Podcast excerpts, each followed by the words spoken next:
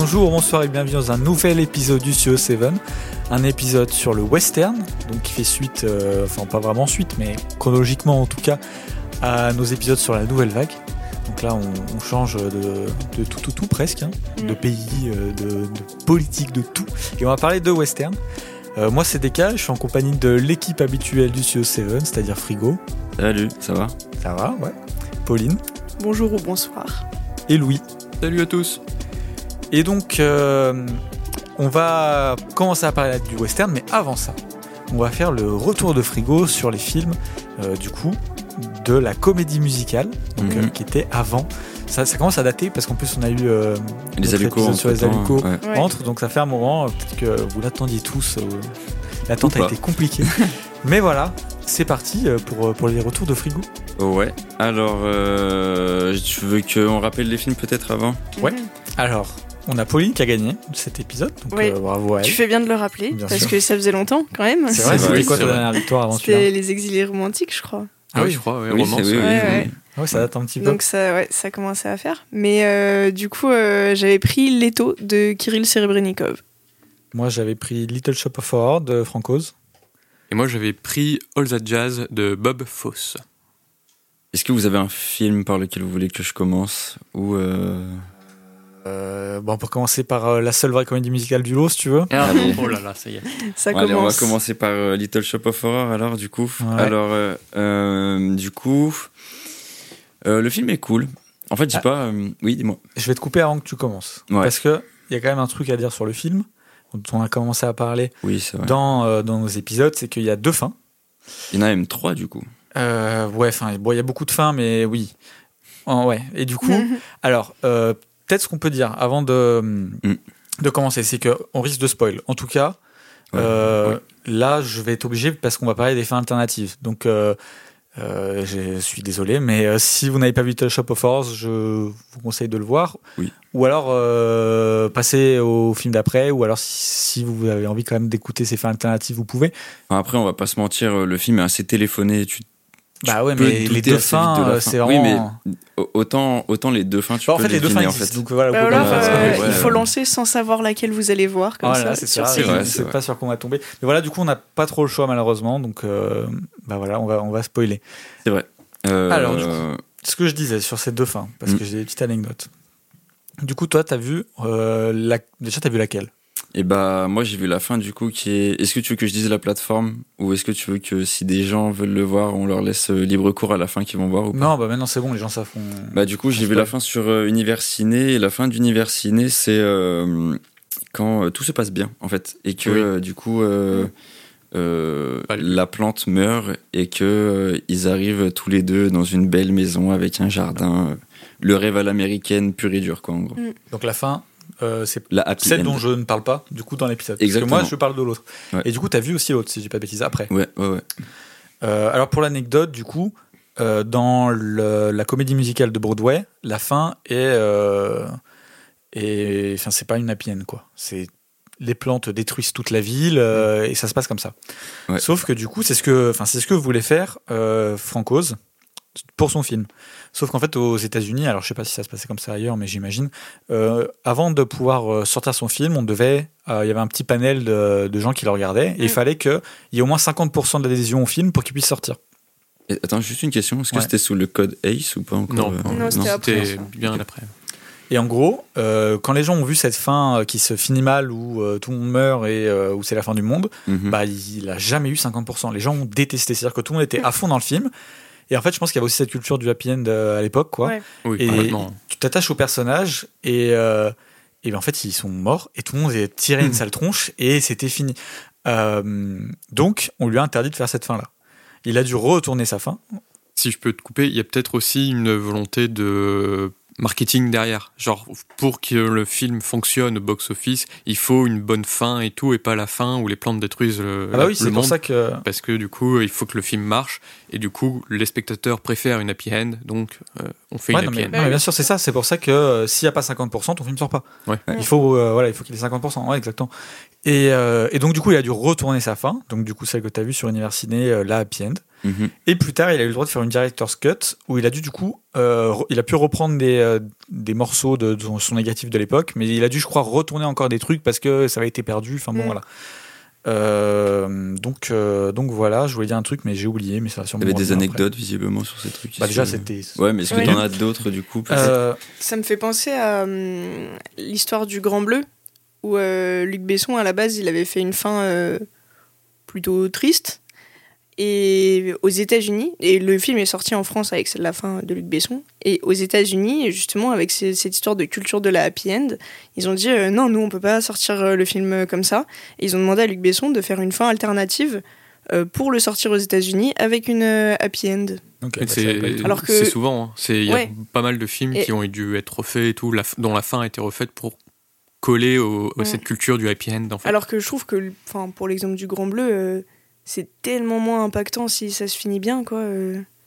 le propos est quasiment tout changé, quoi, si, euh, si tu modifies je- la fin.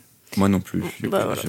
Non, mais si je voulais dire un truc en fait, euh, ce que je voulais dire, ça m'est revenu, c'est qu'en fait on peut se dire, mais c'est- trop bizarre que les gens voient le film et le détestent, alors que au même moment il y a la comédie musicale, euh, enfin, À Broadway. film où ça se finit mal. Pourquoi là les gens adorent et au cinéma ils, ils, ils supportent pas quoi. Et donc il y a, euh, il y avait un argument qui était avancé qui me semble euh, bah, assez, assez logique quoi. Mhm. C'est que dans une comédie musicale, les personnages meurent, mais en fait à la fin, bah, tout le monde vient, tout le monde salue, et en fait tu, re- enfin, Ouais. tu vois, c'est pas, tu les revois vois. à la fin, tout le, monde, tout le monde arrive, salue le public, t'es content, ça se termine. Dans un film, quand le personnage est mort, bah, il est mort, enfin tu le revois pas quoi. Mm. Ouais, ouais, il est, il ouais, est disparu pour toujours, et je pense que cet aspect juste de revenir à la fin en mode bah voilà, en fait, Ouais. euh, bah ça jouait. Mais Après, euh, est-ce qu'il n'y aurait pas aussi un truc un peu. euh, Enfin, je pars peut-être dans des analyses euh, sociaux euh, Mm. tirées par les cheveux, mais genre le public d'une comédie musicale, c'est pas le même que le public moyen du cinéma. tu sais, ouais, Aller à que- Broadway, c'est un peu plus. Oui, mais je suis pas sûr que de ce côté-là ça. Bah, je sais pas, parce hein, qu'il y, a- mais- il y a, même encore aujourd'hui, si tu fais le parallèle avec euh, les comédies françaises qui cartonnent au box-office, etc., le grand public moyen, il a envie d'aller voir des films euh, qui se finissent bien, euh, Bah je suis pas d'accord. où tu rigoles, etc. Je suis pas d'accord parce qu'aujourd'hui, Bah. t'as les séries qui marchent super bien et les grandes séries qui marchent de ouf, les personnages meurent et les gens adorent ça, tu vois. C'est pas du tout euh, le même euh, moyen de- de consommation, entre guillemets. Ouais, après, mais- donc, euh, Il y a quand même eu un changement, de- même dans les séries où avant un personnage pouvait pas mourir. Il était toujours ramené, il y avait toujours un moyen, quasiment, quoi. Et enfin, il y a quand même eu dernièrement beaucoup plus de, de morts, euh, je trouve. Dans, enfin, oui, mais cas, parce que c'est des si séries où t'as mais- beaucoup de personnages, où tu vois, tu peux pas considérer ça comme. Enfin, et tu les, pareil, tu revois des personnages euh, dans les épisodes d'après, c'est c'est pas, tu vois, ça marque pas une fin triste, la mort d'un personnage dans une série. Euh, Non, mais ça marque un moment triste, mais ça veut pas dire que, enfin, tu vois, tu ouais. continues la série quand même, alors qu'au cinéma, c'est, comme tu dis, c'est genre, Ouais, mais est-ce que le pas- film s'arrête et tu finis sur une note négative et Ouais, t'es au bout de ta vie, tu vois. Est-ce que c'est pas encore plus compliqué de continuer l'histoire alors que le personnage est plus là et l'histoire continue ou de juste bah c'est terminé bon bah voilà tu, pas, tu vois ce que je veux dire? Parce Ah, que tu pense continuer pas, dans hein. l'univers et en que plus ton vraiment. personnage est pas là Je pense que c'est vraiment, une, enfin, à mon sens, une histoire de dans quel état d'esprit tu vas sortir du cinéma. Hmm. Et du coup, les gens, ils ont envie d'aller au cinéma pour se divertir, euh, pour passer un bon moment. Et du coup, si tu sors du cinéma en étant genre un peu au bout de ta vie, parce que tu viens de voir un truc plombant, triste, où le mec il meurt à la fin, bah c'est pas forcément ce que le public recherche. Alors que la consommation d'une série, c'est différent parce que t'as ce plaisir de retrouver des épisodes derrière. Donc, ok, même s'il y a un épisode qui est très triste, euh, c'est pas, tu t'arrêtes pas la série sur ça, tu vois. Ouais. Et du coup, pour moi, c'est un peu différent. Et je me demandais s'il y avait pas ce truc où les, les gens qui vont à, à Broadway y allaient, y allaient peut-être plus pour euh, l'art euh, pur, tu vois. Alors que les- le public visé pour euh, le film euh, Little Shop of, Horror était plus euh, Faudrait mener une grand étude. public euh, moyen, tu vois. Faudrait mener une étude ouais. sociologique Ouais, là. mais j'ai peur que ça soit un peu caricatural Ouais, aussi, mais. que Bah- tu aurais la personne qui euh, tu vois apprécie l'art à Broadway et euh, Non, le mais- consommateur moyen qui va avoir des films ce Bah, c'est caricatural, genre dans la démonstration, parce que euh, pour, euh, tu vois, amener la réflexion. Mais mine de rien, les films qui continuent de cartonner, euh, même encore aujourd'hui avec l'évolution qu'il y a euh, par rapport à cette politique de la happy end, c'est quand même plutôt des films euh, joyeux ou qui, qui divertissent purement et simplement, tu vois. je sais pas je suis pas sûr il y a des Marvel qui finissent pas bien et Bah, ça finit pas bien à l'échelle. Ah, tu veux dire. Oui. Ouais, genre par exemple, euh, c'est quoi, c'est Endgame, je crois, où à la fin, il y a quasiment tout le monde qui est terrassé, tu vois. Ouais, je exemple. trouve que c'est encore un peu différent quand même. Bah, en vrai, le MCU, euh, c'est la culture du happy end. Hein. Tu, Bah peux pas avoir plus happy end, tu vois. Après, euh, Ouais, c'est le- je sais pas. Bon, je sais C'est un cas, un débat, long mais- débat. Oui, oui. Ouais, ouais. On a peut-être un une peu, mais- un peu divergé. Mais voilà, c'était juste pour euh, recontextualiser un petit peu euh, Ouais. le, le film. Bah, euh, déjà, le, le film est. Putain, tu m'as perdu, t'as trop divagué. Bon, alors, repartons sur euh, Little Shop of Horrors de Ouais, ouais. Euh, déjà, le film est cool en vrai. Euh, les musiques sont cool. D'ailleurs, t'avais oublié de me dire, et du coup, j'aimerais bien le, le notifier, mais il y a du coup des. Les, les trois chanteuses, Mm. avec deux actrices qui sont très. Enfin, qui sont pas très connues, mais qui ont fait des passages à l'écran. Et t'as quand même oublié de me dire qu'il y avait Jeannette de Ma famille d'abord, et la mère de Tout le monde déteste Chris. Oh la vache. Ouais, Ouais. Ouais, ouais, qui chantent, euh, bah, qui chantent très bien, du coup, parce que je pense que c'est vraiment leur voix et c'est c'est vachement drôle de les voir euh, sur un truc comme ça, tu vois, où c'est un peu plus décalé, tu vois, que les séries. Je les Bref. avais pas reconnus, dis donc. Ouais, bon, Mais maintenant, bravo, je les replace, tout hein. fait le lien. Ah ouais, bravo. Mais euh, non, ouais, le film est cool, les musiques sont cool, euh, t'en attends pas, entre guillemets, plus, parce que, bah, enfin voilà, c'est de la musique que t'entends dans toutes les comédies musicales et c'est de la musique de comédie musicale, tu vois. Euh, je dirais que le film, il, il vit pas trop après, par contre. Genre, tu le vois, mais euh, voilà, tu l'as vu et bah, si tu l'oublies, c'est pas grave. Et Ouais. si tu l'oublies pas, c'est cool, mais C'est ce que je te disais, c'est un peu Ah, le suis syndrome. Ah ouais, toi tu Pas d'accord. Enfin, après, moi, c'est plus les musiques qui vivent après. Ouais, moi aussi.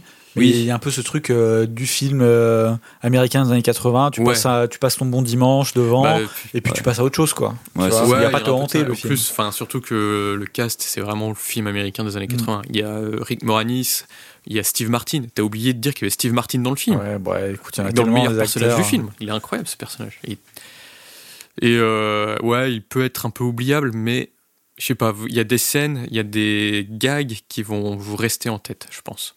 Moi, ouais, il y a vraiment euh, le gag de la moto du dentiste. Mhm. Moi, ça me reste en tête, ça me fait, ça me fait mourir de rire. Et euh, pareil, enfin, les musiques vont rester en tête. Je ne te remercie pas, Deka, parce que The Little Shop of Horror me reste en tête encore, alors que ça fait au moins 4 semaines que je l'ai vu. Ah oui, elle est. Allez, c'est- elle, elle reste bien, ouais. La première, ouais, c'est abusé. hein. J'écoute régulièrement euh, bah, les musiques de la plante. Moi, je trouve que les chansons de la plante, c'est les meilleures. Ça, c'est un désaccord qu'on avait. Moi, je trouve que. Ouais. Enfin, je vois ce que tu veux dire, mais je trouve qu'elles sont plus caricaturales. Ouais, Elles ont un beaucoup côté plus. beaucoup plus groovy, Mais du fait- coup plus caricatural et du coup qui sont moins propices à être écoutés euh, dans la vie de tous les jours, je trouve. Je C'était sais mon pas, avis. moi, en fait, j'adore la voix de la plante. Ouais. Ouais. Elle est Mm. trop marquante. Et quand il chante euh, la première chanson qui, qui fait euh, Feed Me, je crois, Ouais. Ouais. c'est trop bien. Et le, du coup, il y a un duo avec Rick Moranis et tout. Et je trouve que ça marche trop, trop bien. Et par contre, juste si je dis pas de bêtises, euh, sur Univers Ciné, les chansons sont pas sous-titrées. Ah Non. Il me semble. Non, Ouais. Non. Et en soi, enfin, moi, j'ai pas trouvé ça dérangeant euh, parce que c'est relativement intelligible. Mais Ouais. euh, si tu parles pas anglais, euh, que voilà, tu perds un petit peu quand même de du film. C'est- D'accord. C'est vrai que c'est un peu quelque chose qu'on a oublié de dire sur les comédies musicales, mais les musiques chantées dans les films, même euh, à Broadway, je suis, ça fait partie de l'histoire. Enfin, ce qu'ils racontent dans leurs chansons, c'est quand même Ouais, des, dialogues et tout. Ouais, des- S'il n'y a pas de sous-titres ou- et on a du mal avec l'anglais, on peut quand même rater des choses dans les chansons. Ah oui, ça sert totalement à la compréhension quoi. Ouais, carrément. C'est vrai, je savais pas ça. Donc c'est Ouais. bah, c'est dommage. Après, ça va. hon- Honnêtement, c'est quand même euh, pas. euh, Enfin, j'ai pas. Je m'estime pas être euh, un anglophone, tu vois, euh, qui, qui Oui, parle moi très bien anglais. ça allait, hein. Et en vrai, euh, c'est c'est facilement compréhensible parce Non, que mais- c'est pas non plus des paroles de fou, tu vois. Non, mais c'est Ah, aussi. pas Mais- toi, tu comprends quand même l'anglais. Tu mets ma mère devant, elle comprend pas l'anglais, elle comprend oui, pas. mais je, je pense quand même que euh, tu peux arriver à y saisir même si tu comprends pas trop. Parce que c'est, je trouve que l'image Oui, se lit oui, beaucoup ça. plus au son, oui, tu vois. ça je suis d'accord avec toi. C'est tu vois à l'écran ce qu'ils disent en C'est chanson, ça, c'est quand même très, mis en scène. euh. Ouais. Euh, D'ailleurs, vous venez de me faire repenser du coup à ce personnage féminin Ah oui, on en que a- je ah oui, ne comprends pas. Vraiment, on, Ouais, avait bizarre, déjà hein. parlé. Ouais. Je vraiment, j'arrive pas à comprendre Oui. ce choix. Moi non plus. De la Euh, voix et tout, là. Ouais, la voix. Tout, en Ouais. fait, tout. Mm. Surtout que tu vois que l'actrice, elle se force en fait à avoir cette voix de crécelle euh, un peu désagréable, tu vois. Et Oui, parce que quand elle chante, par des moments, on entend sa vraie voix. Oui, en fait, Ouais. elle la galère perd. à tenir la Ouais. voix pas bien, tu vois. En Mm. fait, C'est dommage parce que le- je trouve que le personnage est bien écrit, tu vois. euh, Oui, juste il la est intéressant, qui- tu vois. Il est intéressant et tout, mais ouais, c'est vrai que j'ai du mal à comprendre. euh, Parce que Tu disais, euh, je crois dans l'épisode que est-ce que c'était peut-être comme ça qu'on voyait certaines femmes dans un peu un peu bébêtes dans les films et tout là? Ouais, c'était. Je sais plus Ouais, comment tu disais. Je mais, sais plus exactement ce que je disais. euh, que c'était un cliché peut-être. Ouais, un une représentation un peu. euh, Mais Pas le souvenir d'un film qui représente des femmes comme ça. Enfin, à cette Ouais, époque-là. Moi, je pense que c'est vraiment du gag de mauvais goût de l'époque. Comme tu disais, Ah ouais, euh, ouais, style. euh, Oui, oui, ça peut être. Oui, ça. euh, les trucs de Jerry Jerry Lewis. Lewis. Ouais. Ouais. Peut-être. Mais du coup, enfin, je trouve que même pour l'époque, le gag il est vieux, quoi. Parce que même le, Ouais. même le personnage principal, ça le fait un peu passer pour un nerd euh, loser. euh, Ouais. Euh, voilà, Bah, tout après, ça, chétif et tout, et ça se traduit aussi dans ses mouvements, Ouais. sa manière de bouger, et puis sa, sa petite coiffure plaquée, ses lunettes, alors qu'en soi, euh, euh, les, les personnages normal. quoi. principaux, ils étaient un petit peu comme ça aussi dans le film original de Roger Corman. Un petit peu, bah, le Ouais. mec était un peu loser et Oui, tout, oui. et la fille était un petit peu. Non, mais euh, en soi, que, que leur personnalité soit comme ça, mais je parlais plus de leur manière de retranscrire ça, tu vois. hmm. Genre qu'il il y, a- il y avait un gros effort sur l'impact physique du fait d'être un loser euh, à Ouais. cette époque, j'ai l'impression. euh, Ouais. Ouais, c'est abusé. Enfin, le mec, Mm. tu le vois, tu te dis, ouais, ok, c'est un raté, tu vois, alors que ils lui ont juste mis son, son t-shirt dans son pantalon et il a le dos un peu arrondi, tu vois. Oui, voilà, c'est ça.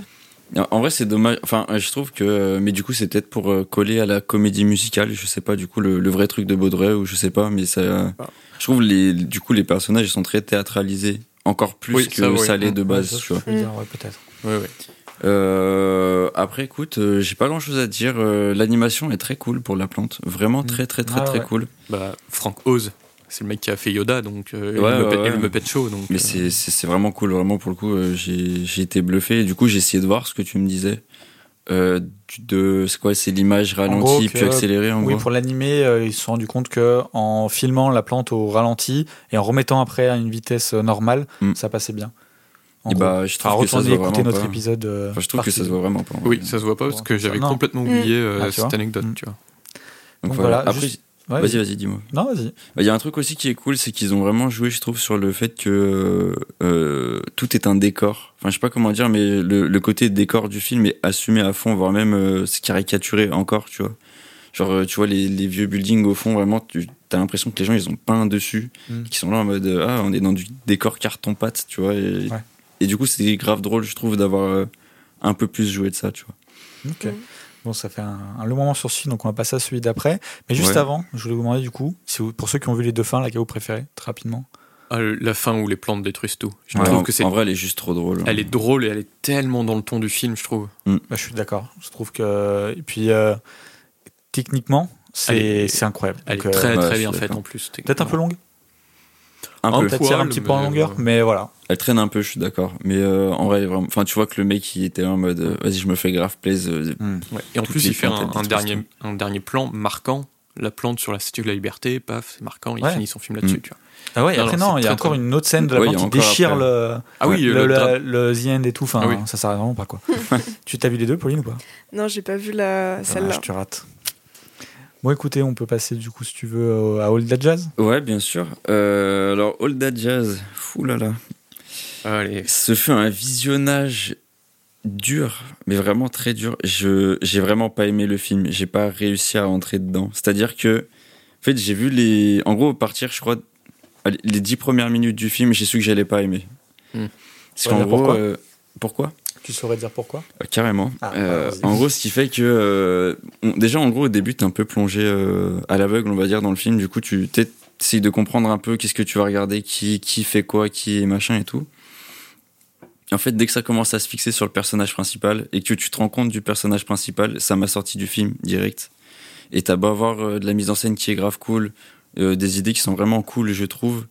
le personnage est tellement dégueulasse que genre Ah bah oui. c'est- je, je peux pas. Vraiment je peux pas. Ça m'a en fait je regardais le film mais genre en étant euh, extérieur à moi-même tu vois. Ça m'a trop rebuté de, de voir ce, ce gros dégueulasse en gros euh, qui est juste en train d'agoniser pendant une heure. C'est interminable. Avec la musique de fin qui est interminable. Elle est trop bien la musique Mais- de fin. j'ai quand même aimé le, le truc où euh, ça, ça coupe tellement net en fait à sa comédie musicale où c'est genre hyper euh, tu le vois tu le vois dans le brancard euh, mis dans un petit sac poubelle euh, on passe au suivant tu vois à la fin je trouve limite elle te, te fait un peu rigoler tu vois ou au moins souffler du nez mais euh, Bah, c'est C'est les deux tons de mesure, tu vois, on va dire. c'est une fin moi que je trouve horrible et à la fois magnifique. Genre tu le sais depuis le début du film qu'il va crever. Bah oui, normal. Et quand tu sais que Bob Fosse fait son autobiographie et qu'il prémédite sa mort, je trouve ça fabuleux. C'est vrai que ça, très c'est moins poétique. drôle, du coup. Ouais. Mais je trouve euh, ça d'une certaine poésie euh, macabre. euh, je sais pas, moi j'a- j'adore ce film, vraiment. Mais il est, il est difficile à voir. Enfin, franchement, c'est pas un film facile à voir. Non, enfin vraiment le personnage il m'a il m'a trop écuré puis t'as en fait t'as vraiment l'impression que c'est euh, c'est deux heures de de gens qui sont trop contents de voir un mec aussi dégueulasse et qui je sais pas comment dire en fait ils sont toujours avec lui et qui le soutiennent trop alors que vraiment c'est le pire mec de l'histoire tu vois. Et non vraiment je peux pas. Je je, je peux pas. J'ai passé un trop mauvais moment à regarder ce film. Et hormis le fait que je trouve les, les scènes euh, du coup un peu plus euh, qui rentrent dans la comédie musicale sont super bien amenées, et sont super cool, tu vois. Euh, t'as as des trucs de mise en scène qui sont vraiment assez cool, mais il y a des trucs, il y a des moments c'est un peu téléphoné. Euh, le personnage, vraiment le personnage, je peux dire que ça, mais vraiment il m'a trop, trop, trop, trop dérangé. C'est c'est horrible, genre Je vraiment. trouve qu'il est glorifié? Je trouve un peu en vrai. Bah, moi, je trouve pas, justement. Moi, je trouve, euh, Ah. je trouve le, justement toute la comédie musicale entre guillemets de fin, euh, c'est genre tout en son honneur, tu vois. Ah non, moi, je trouve pas, justement. T'as, je sais pas en fait, t'as tout le monde qui lui fait des éloges dans le public, t'as son ex-femme qui est encore là et qui est là en mode ah, sacré, euh, j'ai même oublié passe- son nom. Il passe Mais- quand même le temps à dire que c'était une merde, quoi. Ouais. Et, Ouais, mais c'est une souviens-toi, merde. Mais Il y, a, il y a trois chansons avant qu'il clame. C'est quand même sa, son ex-femme, sa fille et sa maîtresse qui lui disent Ouais, mais en fait, t'aurais pu faire tellement mieux. T'as gâché toute ta vie. ouais. Et mais- euh, la fin, c'est juste. Bah, elles savent qu'il. Enfin, pour moi, la fin, c'est. euh, il meurt, mais euh, même si ça a été un connard toute sa vie avec ses femmes, elles peuvent pas l'empêcher de l'aimer. Parce que ça reste quand même un, quelqu'un qui a été important à un moment donné dans leur vie à elle. Et du coup, bah, ils- elles savent qu'il qu'il va mourir, mais elles vont être là quand même pour lui jusqu'à la fin, malgré tout. je sais pas, je trouve. Il est pas si glorifié que ça en vrai. Franchement, moi, je trouve. Je sais pas, j'ai pas, j'ai pas eu le même point de vue. Après, je pense que j'ai tellement euh, subi euh, ce film que du coup, euh, mon image euh, du film a pu être altérée. Mais euh, non, vraiment, je l'ai vraiment pas vu comme ça. Toi, Deka, tu l'as vu? Euh, moi, je trouve pas qu'il est glorifié. Euh, mais en fait, je trouve que c'est un peu plus nuancé. Quand tu dis genre c'est la, la pire merde, euh, j'irais pas jusque-là, tu vois. Pour moi, c'est un peu le, le cliché qu'on a de, du, par exemple, du réalisateur qui, qui va être une merde odieuse Mhm. sur les plateaux, qui va en demander, euh, enfin, qui, qui, ouais, qui va être horrible, mais qui en fait, euh, c'est pas, il a pas un mauvais fond, tu vois. Mhm. Et je trouve que le personnage, il a, c'est genre une merde, ouais, c'est sûr, on a, on a pas de doute là-dessus, Mhm. mais c'est pas genre la pire des merdes, tu vois. Non, franchement, là, je, je vous rejoins pas du tout là-dessus. Ah ouais? Ah, vraiment, quand tu vois qu'il y a une meuf, euh, c'est juste parce qu'il peut la baiser qu'il la met dans sa, Ben. dans, dans sa comédie, genre. euh, Mais c'est la réalité. Enfin, c'est une merde, Mais hein, d'accord, mais c'est la merde. Oui, mais sauf que même, même en dehors, réalité, genre, en fait. pour moi, il a pas un bon fond en fait en faisant ça. Mais il a pas un- mais non, Non. mais il le sait et lui-même mais- le sait. Lui-même il le sait qu'il a pas bon fond en faisant ça. Et en fait c'est c'est c'est horrible. Je suis un personnage ouais qui est une merde, mais qui est passionnant à suivre Que- quelque part. euh, ouais, les personnages qui sont aussi odieux, c'est aussi parfois les plus intéressants à suivre parce que tu veux comprendre aussi pourquoi ils sont aussi odieux, tu vois. Et c'est je sais pas. euh, En fait, je pense que peut-être la différence entre la perception de Frigo et la vôtre, c'est euh, que du coup, Frigo comprend pas qu'on puisse avoir une once d'empathie pour ce mec. Ah oui. Là Mm. où t'es un peu en mode c'est une merde, mais t'as envie de le comprendre. Frigo, il est en mode c'est une merde, donc j'ai pas envie de le comprendre. Genre, c'est euh, même pas ça, il y a pas besoin de le comprendre. Il joue juste de sa position de metteur en scène pour taper tout ce qui bouge et être là, être. euh, euh, il a une nouvelle femme, euh, on dirait elle a 20 piges en plus, il en a 50, genre euh, il est là en mode bah toi tu vas pas aller voir ailleurs, mais je baisse tout ce qui bouge. Et il a une, une pression horrible sur elle et Oui, mais il est pas glorifié, je trouve. Non vraiment Je non. trouve qu'il passe, enfin, vraiment, le film est assez clair sur le fait qu'il agit comme de la merde et que c'est une merde. Ouais mais je trouve que Ouais, mais est-ce que Bob Fosse, en plus du fait que ce soit autobiographique, attend pas quand même de l'empathie du spectateur? Je pense pas. Ça, Parce je qu'il pas, prémédite. il- je pense pas parce qu'il prémédite quand même sa mort. Ouais, mais ça Genre- veut rien dire. Enfin, tu peux Non, mais pour préméditamment moi- et attendre à ce que les gens aient de la peine. Pour moi, c'est pas toi, ça. enfin- Il... Peut-être qu'il cherche à s'excuser de certains de ses comportements, mais j'ai vraiment l'impression qu'il il cherche pas à, Non, pour le coup, à par chercher de l'empathie, tu vois. il- je trouve quand même qu'il y a quand même un vrai aspect mégalo par contre dans le film. Ah oui. Et ça, Mhm. euh, euh, qui, enfin, qui cherche l'empathie ou pas, ça je sais pas, sûrement un peu quand même. Je pense que c'est humain, tu vois. Mais euh, par contre, il y a un vrai côté mégalo où tout tourne autour de lui et il se met en, voilà, ça, ça c'est sûr et certain quoi. Mais après, euh, moi j'ai ce truc de, ça me dérange pas de suivre des merdes au cinéma si euh, si c'est pas, si c'est bien fait, tu vois. Mm. Bah moi aussi, mais là du coup, c'est- non. Ouais, t'as trouvé que c'était que vraiment. c'était- euh. Non, vraiment, euh, ça m'a. Vraiment, je te jure, au bout de 10 minutes du film, j'étais déjà sorti et c'était impossible que je rentre dedans, vraiment. ah ouais. Et même, je trouve, tu vois, il y a des trucs qui sont trop dommages. Genre, par exemple, sa fille et sa, son amant, du coup, euh, font euh, une, une espèce de petit truc de danse, tu vois, ah euh, oui, pour c'est lui. trop mignon cette scène. La scène, elle s'arrête d'un coup, tu sais pas pourquoi. Genre, tu dis, bah, en fait, j'en voulais plus parce que ça y est, je prends du plaisir à regarder le film. Il- tu coupes net à tout ce qui peut être bien, tu vois. Tu fais, bon, bah, ok. Après, tu vois, euh, ce que disait Louis, je trouve quand même que le film, il a un côté un peu. euh, bah, il montre aussi euh, sûrement la réalité de Broadway je- dans ces années-là. Et Là-dessus, j'en dis, je, je Ouais. dis pas le contraire. Ouais, Enfin, ouais. je veux dire, je, je vais aller fort avec mes mots, mais genre, tu m'aurais dit que ça aurait été Harvey Weinstein à la place. Mhm. J'aurais pu dire oui, enfin, je- j'en ai aucun doute, tu vois. Que ça se passe de la même manière, en gros, c'est ça que je veux ouais, dire. ouais, ouais. Je, je dis pas que c'est les mêmes personnes, attention. Ouais, c'est ça, justement. Pas parce que quand Ouais. tu parlais de dernière des mères, tu vois, pour moi, c'est pas non plus Harvey Weinstein, tu vois. Ouais. Mm, mm. Tu vois ce que je veux Ouais, dire mais je trouve que euh, on s'oriente vite de ce côté-là, tu vois. Oui, oui, non, mais. Et on moi- est sur le chemin, mais pour moi, c'est pas, c'est pas, c'est pas lui, tu vois. Tu vois ce que je veux dire ou pas? Ouais. Tu comprends euh, Oui, oui, je suis d'accord, je suis d'accord. Mais euh, il y a quand même euh, dans le trop, le, enfin le, non, je peux pas. Le personnage vraiment, il me, il me Non, rebute trop hein. c'est compréhensible. Après, moi, bon, alors pour tout avouer, j'ai j'ai pas fini le film parce que du coup, j'ai commencé à faire mes devoirs euh, trop tard et, euh, et voilà. Mais j'en ai vu quand même une bonne partie. Et euh, je trouve que c'est intéressant la manière dont est montrée cette emprise qu'il a sur euh, son entourage et justement qui ouais, est certainement reflet de- du milieu de Broadway, mais même à plus large échelle euh, du milieu artistique. des milieux de pouvoir, en fait. Ouais, voilà. Ouais, tout En, vrai, oui, tout simplement. Et, euh, et du coup, je trouve que quand même, dans sa mise en scène, il y a des trucs, euh, surtout sur les séquences de danse et d'entraînement, où, euh, où il entraîne, il, fait- il les fait répéter, répéter les mêmes choses à chaque fois, qui fait un peu penser à des anecdotes qu'on connaît de genre euh, Kubrick ou Hitchcock. Euh, J'ai trouvé ça intéressant quand même. euh.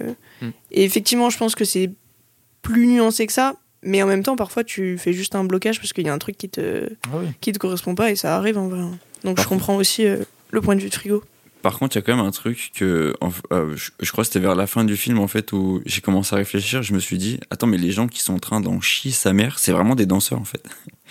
Ah, tu. Genre, euh, en fait, ils sont tellement secondaires que tu te rends même pas compte que ces gens-là, genre, ils en ont chié, mais réellement pendant le tournage, tu vois. je suis genre, ah oui, d'accord, ok. Ils sont super forts d'ailleurs les. Ouais, non, danseurs, vraiment et- beaucoup. Les danseurs j'adore sont la- très, très, Ouais. très, très La scène où il montre justement sa première chanson, tu sais, euh, un peu érotique et tout. ah là. oui.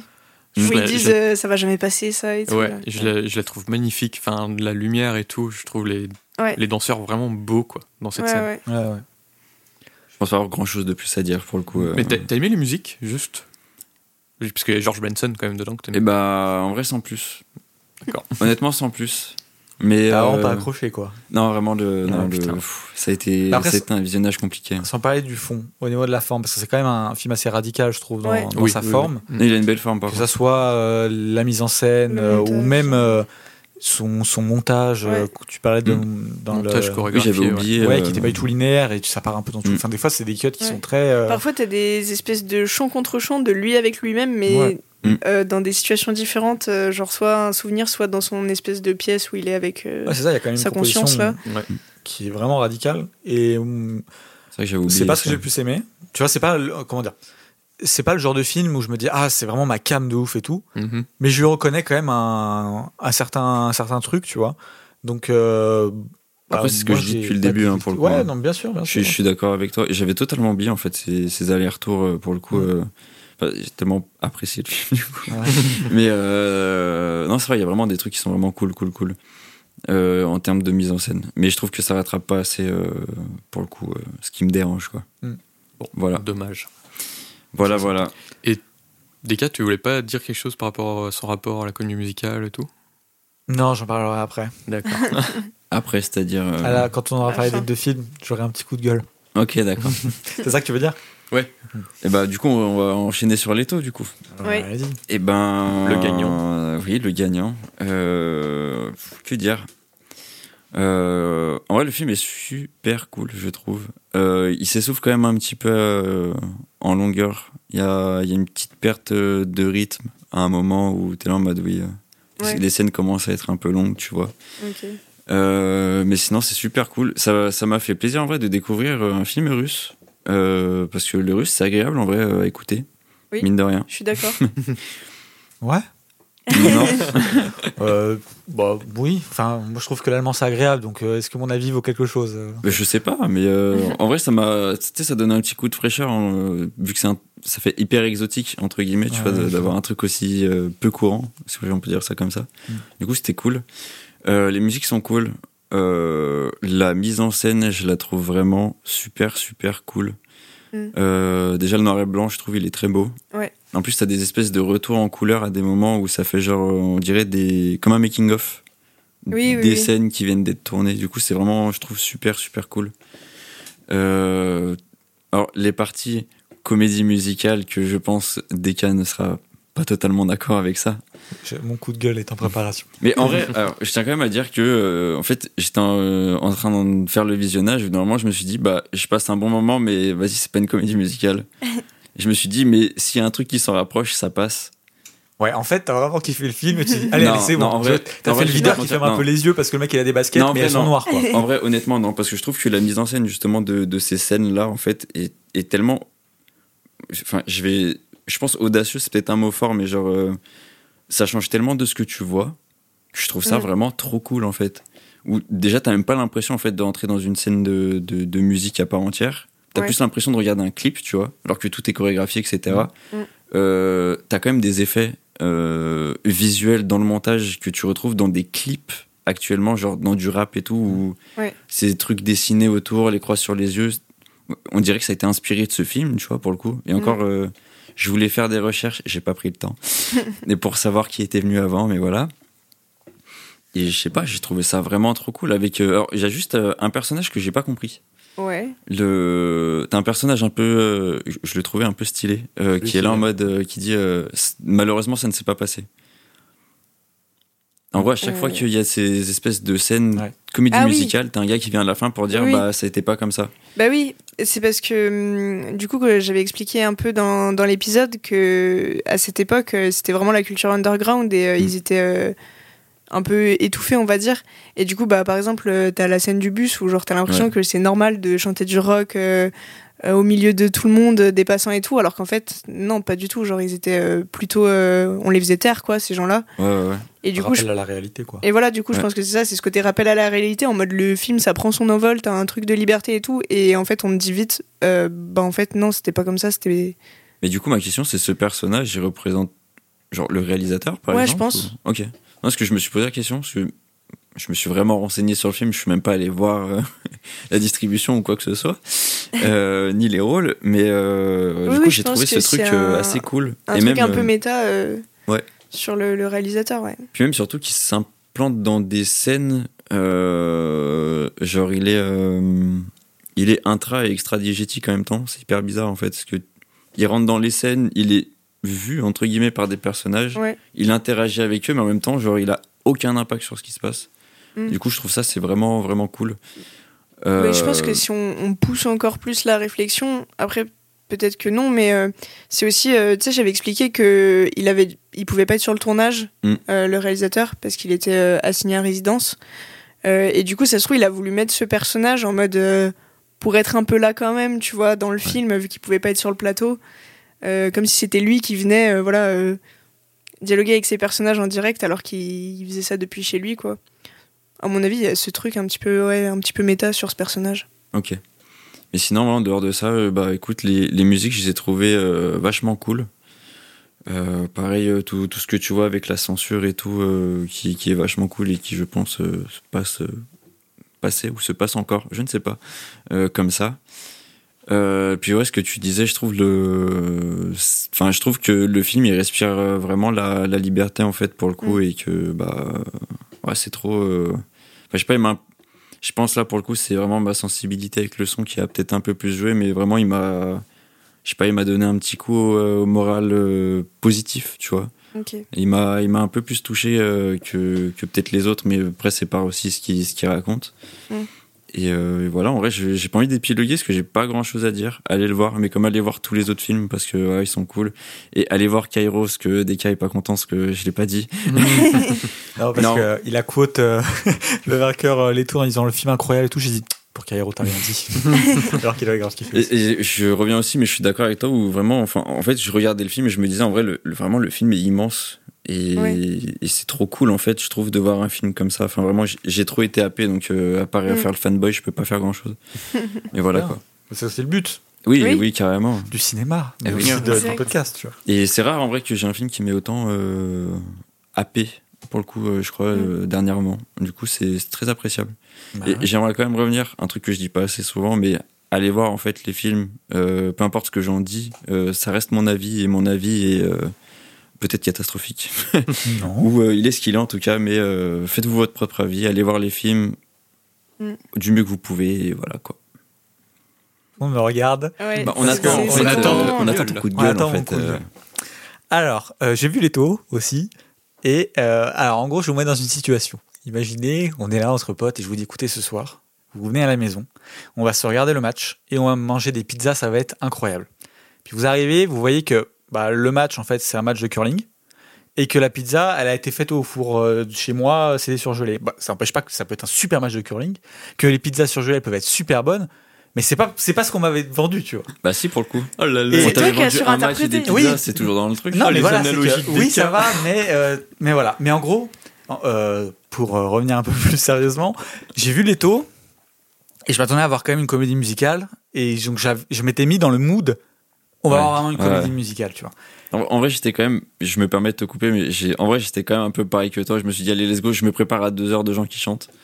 Et je vois 20 minutes, 25 minutes, 30 minutes, j'envoie un message dans la conversation, je dis euh, c'est quand? Frigo me dit non mais ça arrive, euh, c'est presque là. Je vois une scène et je me dis ah ok c'est ça va en comédie musicale, puis après 10 minutes, 20, enfin bon en gros il y a deux scènes de vraiment comédie musicale, peut-être trois, et c'est tout tu vois. Et en gros le film, en y repensant, je pense que c'est vraiment en plus ce genre de film que je kiffe de ouf, et je pense que euh, dans d'autres circonstances, j'aurais surkiffé, tu vois. Ouais. Mais là, j'ai vraiment eu l'impression de me faire bamboozle, en fait. Je me suis dit, mais De faire quoi? Euh, arnaquer. j'ai eu l'impression de me faire arnaquer et de me retrouver dans le film et me dire, mais mais c'est mais c'est pas une comédie musicale. Ou en fait, si, c'est encore pire. C'est que j'ai l'impression que le film avait fait pile ce qu'il fallait pour que du coup, ça soit une comédie musicale et qu'on dise, ah si, si, ah si, regarde. Oui. oui, d'accord, c'en est une, mais vous avez très bien compris ce que je veux dire. Euh, Et donc j'ai été super déçu. Et encore plus déçu parce que, Pauline, toi qui adores les comédies musicales, Oui. qui en regardes des millions, pourquoi tu nous as pas donné une vraie comédie musicale qui chante, qui danse? C'est ce que j'avais envie. Je voulais en voir une vraie à fond. Est-ce que tu m'as écouté pendant l'épisode? Où j'ai parlé je de sais. Parce que du coup, j'ai déjà j'avais prévenu que Oui. j'étais un peu border, que j'avais demandé à des gens et qui me dit oui, ça passe. Et effectivement, c'est ce que tu dis, c'est le strict minimum pour qu'on dise que c'est une comédie musicale. Après, euh, c'est les scènes sont rares, mais elles sont travaillées d'une manière Bien où tu, tu peux pas dire autre chose, quoi. Mais euh, j'avais aussi expliqué que justement, je voulais pas euh, une comédie musicale bah, Broadway, euh, Mm. truc grise et tout, où, où c'est un peu. même si moi c'est trop ma cam, j'avais envie aussi de bah, d'essayer de proposer un truc qui allait plaire à Frigo. Et quand j'ai pensé, à, quand pensé à Leto, je me suis dit euh, que ça pouvait trop lui plaire et j'étais aussi contente de lui faire découvrir ce film. Ouais, non, mais bien Donc, sûr. euh, mais du voilà. coup, j'avoue, j'ai été un peu ronchon parce que cet épisode de la comédie musicale dont on parle depuis plus d'un an, ouais. où on se dit, mais Oui. les comédies musicales, c'est trop bien parce que ça permet la couleur. Bon, après, bon, le film en noir et blanc, c'est pas grave. C'est pas, c'est ce que je a dire. la Je couleur voulais à même pas aller là-dessus. Ouais, et, euh, et je me dis, waouh, on va, on dit qu'à quel point c'est trop bien pour la mise en scène, à quel point ça permet de, de tout faire et tout. Et puis, du coup, bah, je vois des films qui sont très peu chantants et avec très peu de numéros. Ouais, mais tu peux pas me dire que Leto n'a pas une mise en scène de fou. Oui, mais, tu vois ce que, que je la, veux dire. est-ce que la comédie musicale ne permet pas cette mise en scène? Non, parce que c'est pas dans ces aspects comédie musicale qui l'est. Enfin, de toute façon, on a En très bien compris si. ce que je veux dire. Oui, on a très bien compris ce que je veux dire. Du coup, j'ai été ronchon et du coup, bah, j'étais en mode, oh non, vas-y, c'est bon, et c'est pas en comédie musicale, c'est c'est chiant. et donc du coup, j'ai pas profité du film parce que vraiment j'étais un peu déçu de pas avoir eu droit à, à trois grosses comédies musicales. Oui, après bon, on l'avait vendu, c'est c'était c'était voilà. Mais surtout que je me dis, Frigo, il aime, il dit qu'il aime pas la comédie musicale. Alors donnons-lui vraiment des, des comédies musicales, comédies musicales pour faire changer d'avis, tu vois. Et je trouve que du coup, on, on a un peu tourné. Ah, il aime pas vraiment la comédie musicale. Alors on va, voilà, on va lui donner des trucs qui sont plus ou moins, mais tu vois. Alors que moi, j'aurais aimé. Bah ouais, parce qu'après, toi, vraiment la t'as- comédie t'as t'as musicale. 6 points et moi, j'en ai, j'en avais que Non, mais 2. bien sûr, mais après, c'est pas une critique là-dessus, tu vois. Mais tu vois, Non, mais je tu vois ce que je veux Oui, dire. oui, je voilà. vois ce que tu veux dire. Et même pour, euh, en fait, c'est vraiment en tant qu'auditeur, tu vois, et spectateur, je me suis dit, cet épisode comédie musicale, moi je voulais de la comédie musicale, tu vois. Mm. Et du coup, j'ai été, euh, et c'est pas la qualité des films hein, que je remets en question, hein, c'est vraiment l'aspect comédie musicale. Ouais. J'ai été un petit peu sur ma faim et, euh, et voilà. Alors, pour faire un peu l'avocat de Deka, quand même. Euh, alors, j'ai pas vu encore Leto, euh, malheureusement. euh, mais voilà. C'est vrai que, techniquement parlant, si on devait choisir vraiment une comédie musicale qui aurait gagné l'épisode, ça aurait été Little Shop of Horrors. Mais c'est pas que elle a- parce que ça, pour le coup, ça- truc. elle a vraiment le côté comédie musicale. Enfin, Mais sans parler Ouais, des points et de gagner, c'était vraiment Non, dans l'aspect découverte où je me suis dit, ah, je- même moi en fait j'avais envie de découvrir la comédie musicale, je me suis dit, ça va être l'épisode pour. parce que tu m'as pas laissé finir. Pardon, excuse-moi. En gros, parce- pourquoi? Parce que c'est vraiment la comédie musicale Ouais. comme on l'entend. Donc théâtrale, avec des chansons et tout. Alors que c'est vrai que de ce que je comprends du film de Pauline et du mien, parce que moi je le mien, je l'ai vu quand même, effectivement, on est, bou- on est quand même euh, à la limite, enfin, on est vraiment très border et tout. C'est pas une comédie musicale comme on l'entend à la Singing in the Rain, à la Grise. Mm. Et Little Shop of Horror rentre complètement dans ces comédies musicales.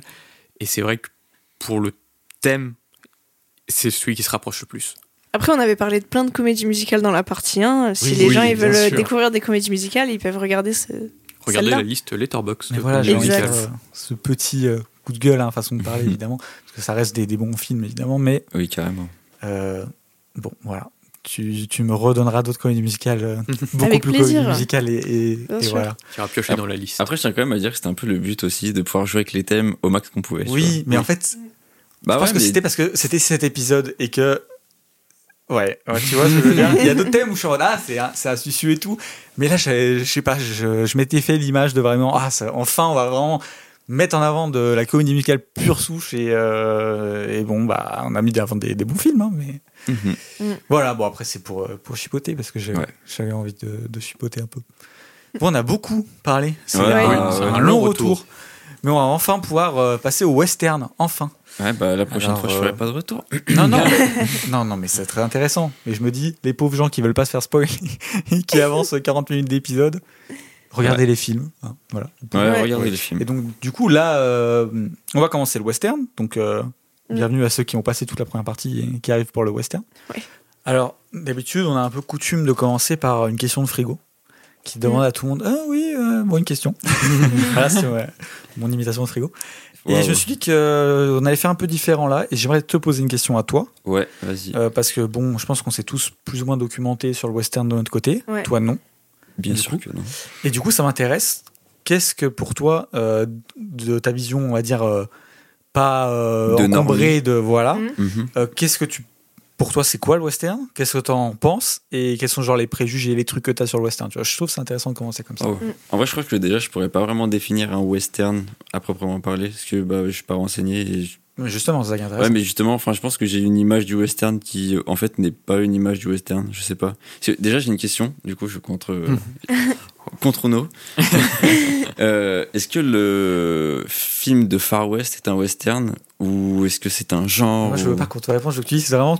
Toi, là, si on te dit, genre, t'as- Oui, mais justement, mais déjà, j'aimerais. Comment tu. Mais c'est pas grave si tu es trop complet ou si tu dis des trucs, voilà, mais justement, c'est ça qui est intéressant, je trouve. Bah, je sais pas, pour moi, un western, c'est. Euh, t'as, euh, bah, déjà, il se passe dans, dans un espace un peu désertique, tu vois, Mm. avec euh, des saloons, euh, des cow-boys, euh, des pistolets et Mm. des chevaux.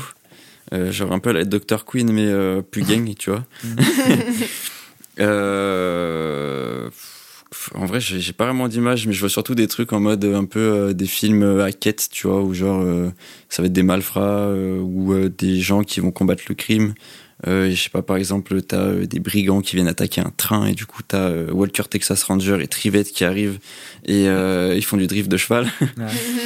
Et euh, je sais pas, et je dirais que dans le lot aussi, doit y avoir une femme fatale ou un truc comme ça, et voilà quoi. Ah ouais, tu mettrais une. Je pense, oui. Ok. Je sais pas pourquoi. Ah, intéressant. Ouais. Et euh, Est-ce que tu as des préjugés sur le western?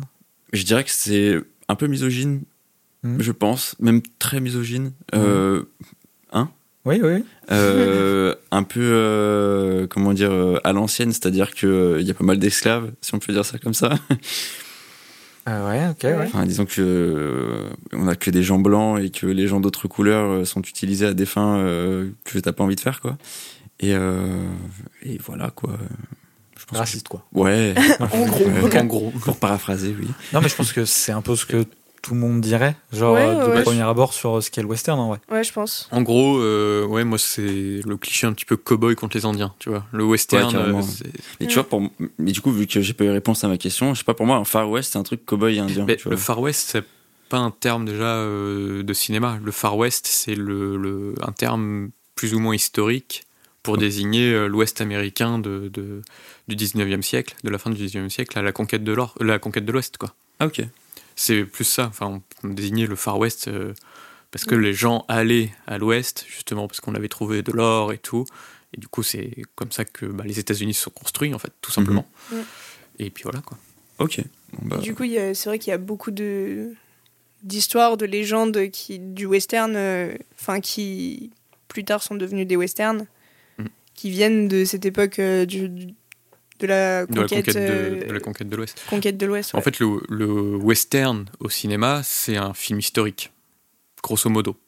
Alors ça c'est intéressant. Alors- et là on va être d'accord et en même temps pas d'accord. Oui, c'est ça. Mais pas que. Enfin, disons que la base, la base du western, c'est vraiment être un film historique, raconter des faits euh, de la conquête de l'Ouest, donc de cette époque de la fin du 19e siècle, comme je l'ai déjà dit. C'est euh, ces premiers colons européens qui s'installent dans des milieux désertiques, un milieu sauvage, euh, déjà habité. Donc, il y a aussi euh, toutes les guerres indiennes et tout euh, qui vont être euh, mises dedans. Et, et ça, c'est la base du western, en fait. Grosso modo, c'est raconter la conquête de l'Ouest et la naissance de, des États-Unis, en fait. Et grosso modo, on pourrait dire la fin du western, c'est 1914, tu vois. Enfin, la fin de la conquête de l'Ouest, c'est plus ou moins ça. C'est euh, le début du XXe siècle et tout, les, la, grosse, la grosse modernisation euh, des États-Unis, quoi. ok. Euh, tu parlais du coup de l'aspect euh, euh, pardon historique, Historique. Mm. et je trouve que ça c'est important parce que c'est vrai que le western c'est un genre historique. Tu vois. Ouais. Alors c'est un genre hautement révisionniste et c'est un genre qui Oui. Révisionniste? C'est-à-dire que qui en fait l'histoire Ouais, euh, à la fait, convenance de- des Euh, Américains. le c'est pas alors en fait c'est pas vraiment historique dans le sens où c'est un mythe qui t'est raconté c'est une légende en fait Ouais. c'est comment euh, les États-Unis voient eux de manière idéalisée la création de leur nation et de leur État si je peux me permettre juste une petite aparté, c'est très intéressant parce que ce côté justement révisionniste de l'histoire, il date même avant des premiers westerns, puisque euh, avant même l'arrivée du cinéma et tout, il y avait cette idée de légende de l'Ouest avec des spectacles itinérants, notamment euh, Buffalo Bill, qui faisait euh, du coup des spectacles itinérants dans toutes les États-Unis pour présenter le Far West, mais le Far West euh, d'un d'un esprit euh, complètement, enfin c'est pas la réalité quoi, irréaliste. Donc effectivement, enfin c'est complètement euh, une révision de l'histoire. T'as raison de le, Ouais. de le souligner. mais par contre c'est historique dans le fait que ça raconte bien la colonisation des blancs sur euh, les peuples euh, natifs américains qui sont d'ailleurs appelés indiens euh, alors que enfin c'est quand même un terme euh, qui est quand même enfin qui sort euh, enfin ce n'est pas des Oui. indiens tu vois genre euh, c'est parce que quand ils ont découvert l'Amérique ils pensaient Ils arriver en Inde. ils ont dit que c'est des indiens. Eux ils se sont appelés eux-mêmes les américains. Enfin tu- il y a quand même un, un reversement Ouais. du truc. Ah oui, genre oui. les gens qui sont là natifs on va les appeler les indiens qui est l'autre bout de- du monde. Et nous on est les américains alors qu'on vient d'arriver de- d'Europe. Enfin bon Ouais, voilà. ouais. et euh, mais donc c'est euh, cet aspect-là, il, il est toujours là, c'est-à-dire que tu vas jamais voir un western euh, qui va être euh, assez révolutionnaire pour par exemple te dire, euh, bah oui en fait les Indiens vont triompher euh, des Européens qui viennent d'arriver et euh, ils vont repartir en bateau euh, en Angleterre. Ça, c'est pas possible. Parce que le western, il a quand même cette base historique qui est Mm. la colonisation euh, de l'homme blanc sur euh, les Indiens. Alors jusqu'à la fin de l'épisode, maintenant on dira indien, on dira, voilà, pour reprendre les termes du western, même si... Ou amérindien. Amérindien. Mais même amérindien, même amérindien, moi mais- je trouve que Oui. c'est un terme, pour moi c'est les, c'est les natifs américains. Oui, oui. Euh, tu vois, parce Non, mais que- je dis pas le contraire, Oui, bien sûr, je- bien sûr, mais, mais bon, pour Voilà. faciliter, si on dit indien, c'est parce que c'est le terme qui est bah, toujours repris au niveau du ouais. cinéma, etc. Mais, euh, mais donc, c'est le western, vraiment, à la base, et il y a cette- ce mythe de la frontière, genre la frontière, tu vois, Mm. et qui est du coup la création de, de l'État, comme je disais, euh, État, des États-Unis, et de repousser tout le temps cette frontière. Et la frontière, elle est, elle est multiple. Enfin, le concept de frontière, c'est un, c'est un concept qui est géographique. Donc, la conquête géographique du territoire euh, qui qu'on vient de découvrir, qui est une nature. Alors, euh, il parle de wilderness, c'est euh, en gros euh, vraiment le- les paysages, cette nature Sauvage. et sauvage. Et là-dedans, ils incluent les Indiens. C'est-à-dire Oui. qu'en fait, il y a cette frontière du coup qui est géographique, mais une frontière un peu morale entre la civilisation qui est l'homme blanc euh, colonisateur et qui à qui de droit il, il doit avoir euh, voilà tu sais il y a des ciné manifestes euh, du peuple américain qui arrivent sur ces terres là et euh, du coup euh, cette frontière aussi euh, donc comme je dis civilisationnelle avec de l'autre côté du coup les Indiens qui seraient eux la nature Mm. et euh, qui ne seraient pas civilisés donc tu aurais l'homme blanc euh, l'homme civilisé qui peut faire nation qui peut faire euh, euh, démocratie qui peut créer un État et les Indiens qui c'est pour ça que voilà quand les dans les films ou euh, au début quand on te, on te parle de l'Indien c'est vraiment il est lié à cette nature et presque euh, le paysage c'est un personnage en lui-même Mm. parce qu'il est vraiment lié aux Indiens enfin c'est c'est comment tu arrives à dompter le paysage mais en fait tu peux jamais dissocier quasiment la nature et le paysage et l'Indien Ouais. et quand, quand on parle de découvrir coloniser des terres c'est aussi dompter les Indiens c'est aussi les coloniser Et- et donc c'est un peu la base du western Tu as utilisé le bon mot, c'est dompter euh, cette nature, cette partie sauvage du pays, en fait. Et malheureusement, quand je dis sauvage, j'inclus Ouais. euh, malheureusement les Indiens dedans, parce que c'est comme ça qu'ils voyaient les choses. Et en fait, c'était surtout euh, le western. A posteriori, maintenant, on dit que le western, c'est à travers plein d'autres arts. Mais il y avait des, des, romans avant l'arrivée du cinéma qui parlaient déjà aussi de la conquête de l'Ouest et tout.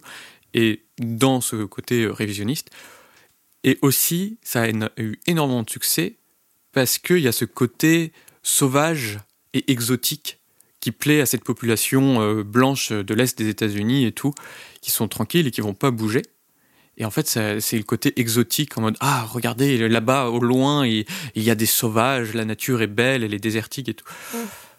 Et du coup, ça explique en partie aussi, donc le succès des romans, mais aussi en partie le succès des westerns classiques euh, là-dessus, où on a ce héros blanc qui va dompter la nature, dompter le, la- cette nature sauvage, et, et qui a un succès euh, complètement fou auprès des gens. Quoi. Ouais, et d'ailleurs, ce, ce côté euh, légende euh, De l'Ouest. de l'Ouest, etc., donc dans le film euh, euh, Who, Shot, Who Shot- The Man Who Shot Liberty Valance, la, la phrase de fin du film, c'est une des phrases les plus cultes du western et qui symbolise justement ultra bien ça. C'est, bah alors je le traduis, c'est en gros, euh, ici c'est l'Ouest, euh, donc quand la légende devient réalité, imprimez la légende. Et c'est vraiment ce Mm. truc de la légende, en fait, passe au-dessus de la réalité. En fait, on s'en fout si, euh, enfin, Ouais. au début, hein, c'est, voilà, euh, c'est pas imposition évidemment, mais on s'en fout si en fait ce qu'on dit c'est pas vraiment vrai parce que ça permet du coup de faire nation autour de ça. C'est un peu ce Mm. qu'on trouve par exemple dans plein de pays, en France avec euh, le, le roman national, tu vois, où Mm. on va te, Ouais. te tourner les choses pour te dire qu'en fait, bah finalement ce que tu as fait, tu devais le faire, etc. Et les autres c'était un peu des sauvages et finalement, bah si t'as as pris la, la possession, c'est parce qu'il y avait pas trop le choix. Ouais. Et tu parlais aussi de ce truc de dompter euh, et ce truc de, des sauvages, euh, un peu même euh, de la population un peu barbare presque, tu vois il y a, il y, a ce- il y a un mythe qui revient souvent, enfin un gimmick, c'est l'Indien qui est euh, très facilement euh, comment dire euh, étonné ou choqué de quelque chose. C'est-à-dire Oui. tu vas lui montrer un, un truc de la civilisation et lui il va être en mode waouh mais Waouh. Ouais, Enfin, tu ouais, vois, ouais. ça, vous. ce ouais. truc c'est un truc euh, Mm. ça revient souvent mais Et- de tout et de rien. C'est-à-dire que tu lui montres un truc genre il fait tes lacets, waouh. Enfin tu vois c'est. je pense que t'en parleras peut-être, mais même dans les westerns qui se Mm. veulent un peu pro-indiens, terme à prendre avec des pincettes, Ouais. euh, t'as quand même ce côté du mec américain blanc qui arrive et qui leur montre des trucs et ils sont en mode waouh c'est trop bien et du coup on peut être amis. Enfin, il y a, il y a Comme dans toujours. Dr. Queen, quoi. Bah voilà. Sais Bah, Il y a un petit peu, euh, La oui, il y a un ref petit ce côté-là. Hein. Dans Dr. Queen, c'est un petit peu révisionniste en vrai. hein. Ouais, carrément. Après, excuse-moi, en plus, je t'ai coupé, Pauline, mais visiblement, euh, en plus, je fais les, les éloges. Je de- connais pas Dr. Queen. Non mais en Dr. Queen, euh, c'était une série euh, télé euh, qui passait sur M6, euh, style La petite maison dans la prairie. quoi. Ah, Et visiblement, c'est tiré d'histoire vraie. Cette Ah femme ouais a réellement je existé. C'était une, euh, une femme médecin, en gros, euh, à l'époque de la conquête coloniale, du coup, américaine, euh, qui euh, était un peu plus, euh, comment on peut dire, euh, normale que les autres. Du coup, qui traînait tout le monde à son égal. Et euh, visiblement, beaucoup de choses dans le truc ne sont pas romancées. Je ne sais pas à quel point, euh, du coup, euh, c'est vrai ou pas, mais voilà. Ok. En mode, ils se battent pour euh, les réserves et que, justement, euh, il puisse encore y avoir des communautés indiennes, du coup, euh, qui, euh, qui survivent, en gros, et qu'ils ne soient pas euh, tout le temps euh, mitraillés ou tués, Mm. quoi, pour rien. Ok. Voilà. Tu parlais de, de, de légendes de l'Ouest et tout. euh, c'est intéressant parce qu'il y a certaines légendes, en fait, c'est des bandits. Il y a un peu ce côté aussi euh, exotique du banditisme et tout, euh, très romantique, genre Jesse James, euh, Ouais. Billy the Kid, les Mm. Dalton et tout. Oui, parce que les Dalton ont réellement existé. Dont un qui a fait des films. Ah ouais, j'ai appris ça très récemment. Et, euh, et donc, du coup, la, ouais, la légende de, de l'Ouest, c'est pas que non plus la conquête euh, coloniale, mais il y a aussi le côté euh, exotique du, du, du- du banditisme, en fait, romantique plus du banditisme. Mm. Genre, euh, comme, Mm. bah, comme avec les films de gangsters, en fait. Avec les pièges de banque. Ouais, euh, tu vois, c'est les, Ouais, mais les attaques de train et tout. D'ailleurs, le premier western, c'est une attaque de train. ouais, Le mais vol du alors, Grand Rapide. euh, je suis d'accord en même temps. Souvent, le bandit, il va, il va quand même être en opposition du coup au shérif, et c'est quand même souvent le shérif qui a le dernier mot et qui gagne. Parce que du coup, on parlait de, de- du, Normal. coup, du truc de frontière. Enfin, quand je dis normal, c'est genre, Ouais. bah, purement américain, donc Mais en normal, fait- tu vois. Pour, Mm. pour moi, le- les, genre, les trois un peu piliers, un peu pour euh, vraiment avoir les, les bases, je dirais que c'est du coup tout, tout cet aspect de la frontière. Euh, comme je disais, qu'elle soit géographique, euh, ce- culturelle ou quoi que ce soit. Euh, du coup, avec la wilderness. Et aussi ce, ce truc de law and order Ouais. de l'Amérique et qui passe du coup par le shérif.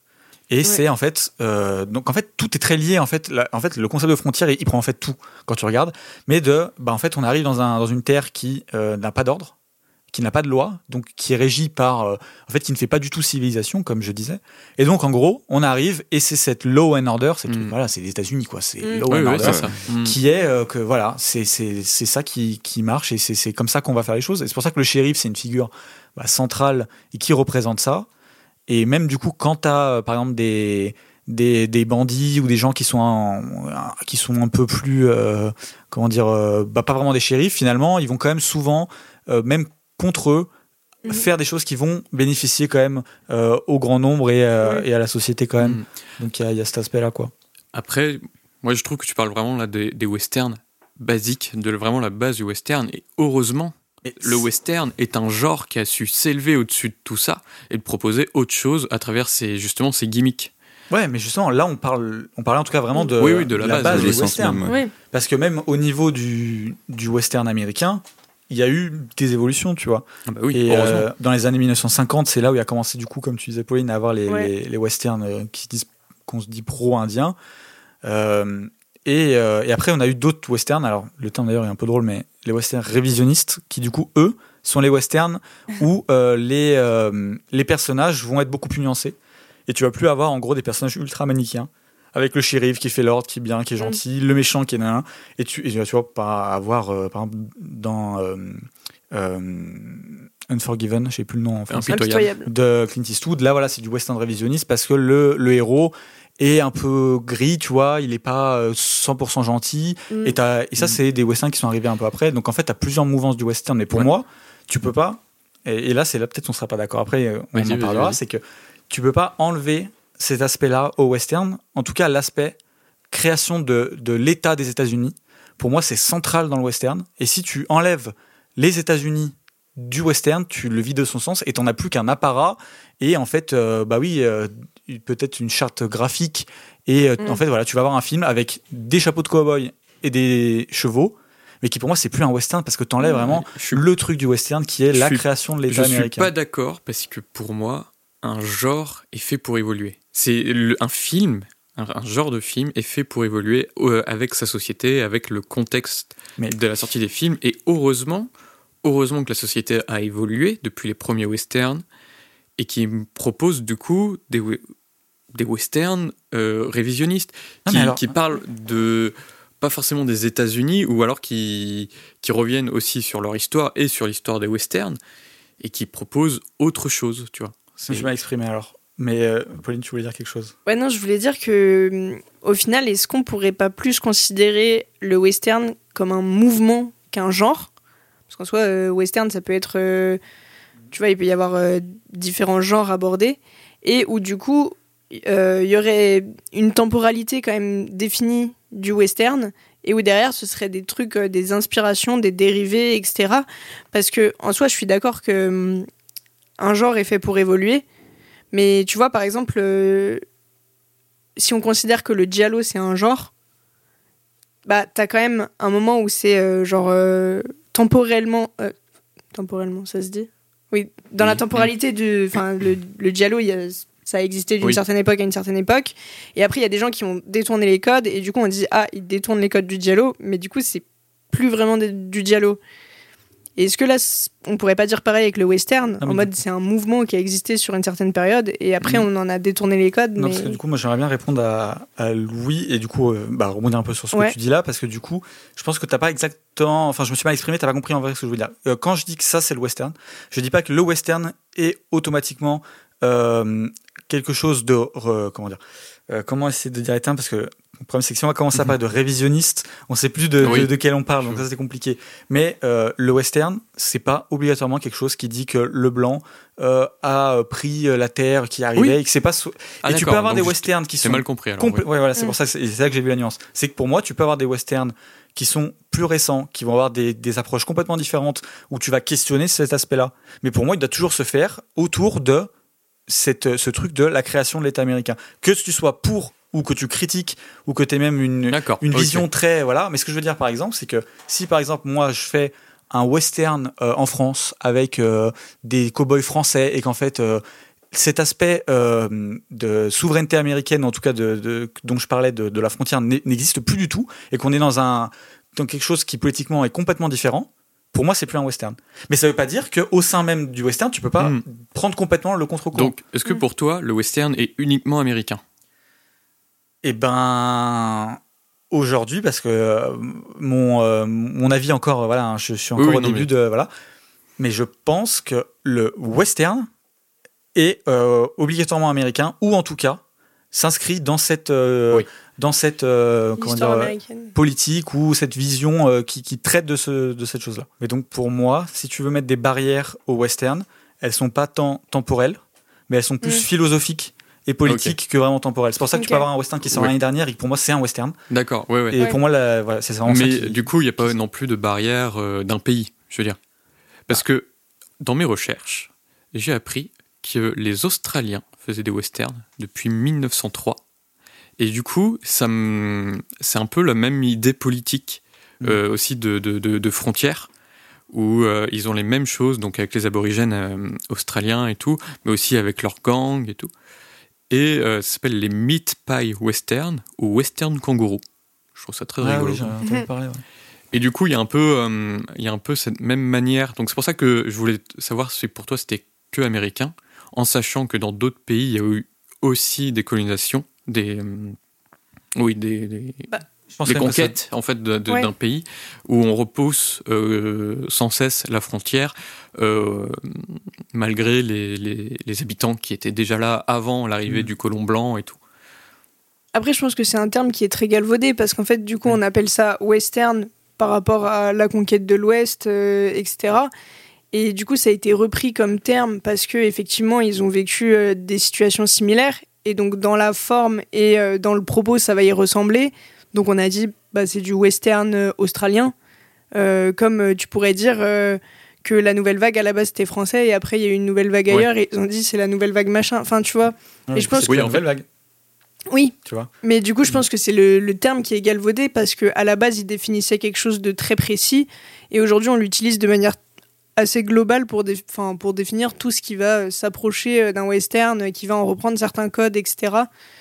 Euh, Donc c'est pour ça que moi, je comprends ce que tu veux dire parce que tu tiens à la définition du mot western euh, de base et en même temps, c'est rentré dans le langage courant Ouais. populaire euh, d'appeler un western quelque chose qui, je sais, qui représente un peu les codes que Frigo a dit au, au Mhm. début, quoi. Et du coup, j'accepte ce terme, on va dire, euh, même pour parler de Mais trucs d'autres pays. C'est ça, je suis pas totalement en désaccord avec toi non plus des cas, mais c'est vrai que moi je vois le terme un peu plus large. Et euh, dans mes recherches, encore une fois, il y a un- quelque chose qui m'a énormément étonné, c'est l'existence de westerns soviétiques. Donc dans les années 60 et tout, donc vraiment en plein milieu de la guerre froide, comment les soviétiques ont pris un genre très américain pour le faire chez eux. Donc déjà, moi ça m'étonne énormément.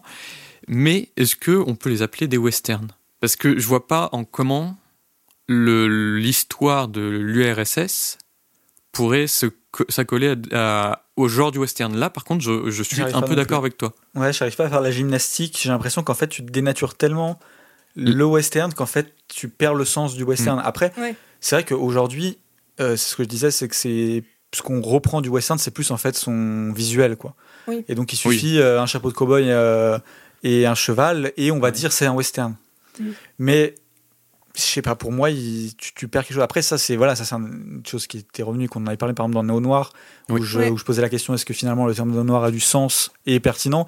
Parce que j'ai plutôt tendance à penser que les concepts doivent être euh, très euh, Définis. définis et sinon ils perdent de leur sens. Et en fait, euh, tu peux arriver à, du coup, en prenant ça, à faire des westerns qui sont complètement euh, l'inverse presque de Mm. d'un- enfin c'est un Mm. peu compliqué mais voilà en tout cas dans les concepts je trouve que si les- concepts sont pas clairs et précis Hmm. tu peux arriver à presque faire l'inverse de ton concept de base et Est-ce qu'on reviendrait pas à ton analogie du burger euh, bah, c'est un peu ça ouais c'est incroyable Mais, cette euh, analogie hein. au final, le, le terme western, il, est, il, est- il a tellement été détourné, Mm. galvaudé et tout, qu'aujourd'hui, même dans la critique, tu vois beaucoup euh, des gens qui parlent de western urbain. euh, Mm. pour Oui. parler Mm. de films comme euh, Bac Nord, il avait été qualifié de western urbain, par exemple. Ouais. Et tu vois, c'est. Mais tu vois- tellement détourné. mais en y repensant si tu regardes le truc un peu euh, euh, politique et philosophique Oui, tu retrouves oui, quelque bah chose oui, bien euh, sûr.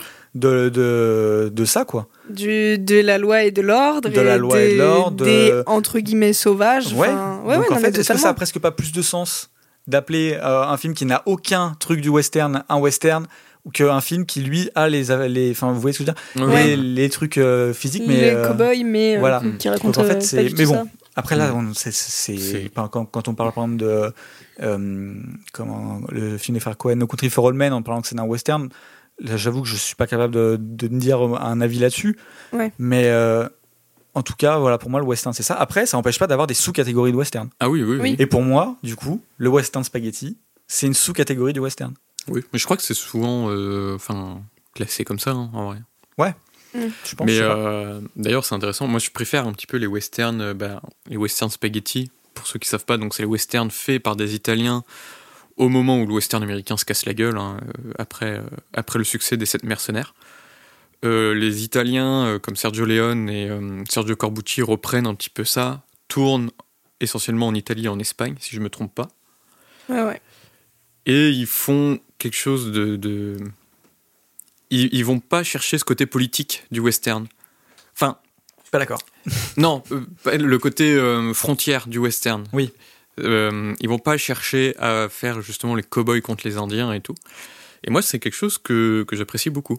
Petite euh, anecdote personnelle, comme à chaque épisode, j'ai l'impression. Quand j'étais petit, et encore aujourd'hui, j'aimais beaucoup lire les Lucky Luke de Maurice et Goscinny. Mais toutes les histoires avec les Indiens et la cavalerie, je me faisais chier. Genre vraiment, je n'aimais pas ça.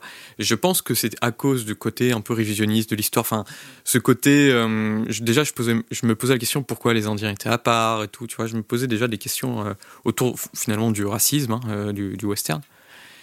Et quand je regarde les western spaghetti, j'ai l'impression d'un vent de fraîcheur là-dessus. Justement, Ah bah, ça En fait, fait, les- tellement de bien. Les westerns euh, spaghetti ils sont beaucoup plus tournés sur le côté euh, mercenaire, Ouais. euh, bandit. euh, et, euh, et l'aspect politique, pour le coup, il y est, mais plus dans un truc de lutte des classes. euh, C'est ça. ah oui, on est sur quelque chose de. Oui, voilà. oui, pas, c'était pas le mot politique, c'était par rapport à la frontière que je voulais Ouais. revenir. J'avais une, euh, une citation, mais je ne saurais plus la replacer, euh, voilà, mais qui disait qu'en Italie, euh, à cette période, tous les marxistes voulaient faire la western. Ouais. Et que c'était, c'est un, et que ça soit le western spaghetti, il y a le western Zapata, qui est euh, le western du coup avec les, ré- les révolutionnaires euh, Mexicain. mexicains, Mm. qui est encore une, euh, une sous-catégorie du western et qui sont des, des westerns pour le coup ultra euh, révolutionnaires. Mm. Euh, El, El Chuncho par exemple de Damiano Damiani. Mm. Mais alors par contre Damiano Damiani qui dit lui-même que si que ce n'est pas un western son, son film. Ah Il ouais. dit euh, si vous alors je dois quand même redonner un peu mes sources parce qu'il y a un, un livre qui est euh, écrit par euh, Austin Fisher qui s'appelle euh, Radical Frontiers in the Spaghetti Western Politics, Violence and Popular Italian Cinema. Assez compliqué à trouver. Mais par contre, il y a la chaîne YouTube euh, Cinéma et Politique qui a fait euh, tout un épisode d'une quarantaine de minutes ou trentaine, je sais plus. Euh, Enfin, beaucoup documenté par ce livre et une, une plutôt grosse bibliographie. Enfin, c'est souvent une chaîne YouTube qui fait un, un bon taf. En tout cas, Big up. Ouais, vraiment. Mm.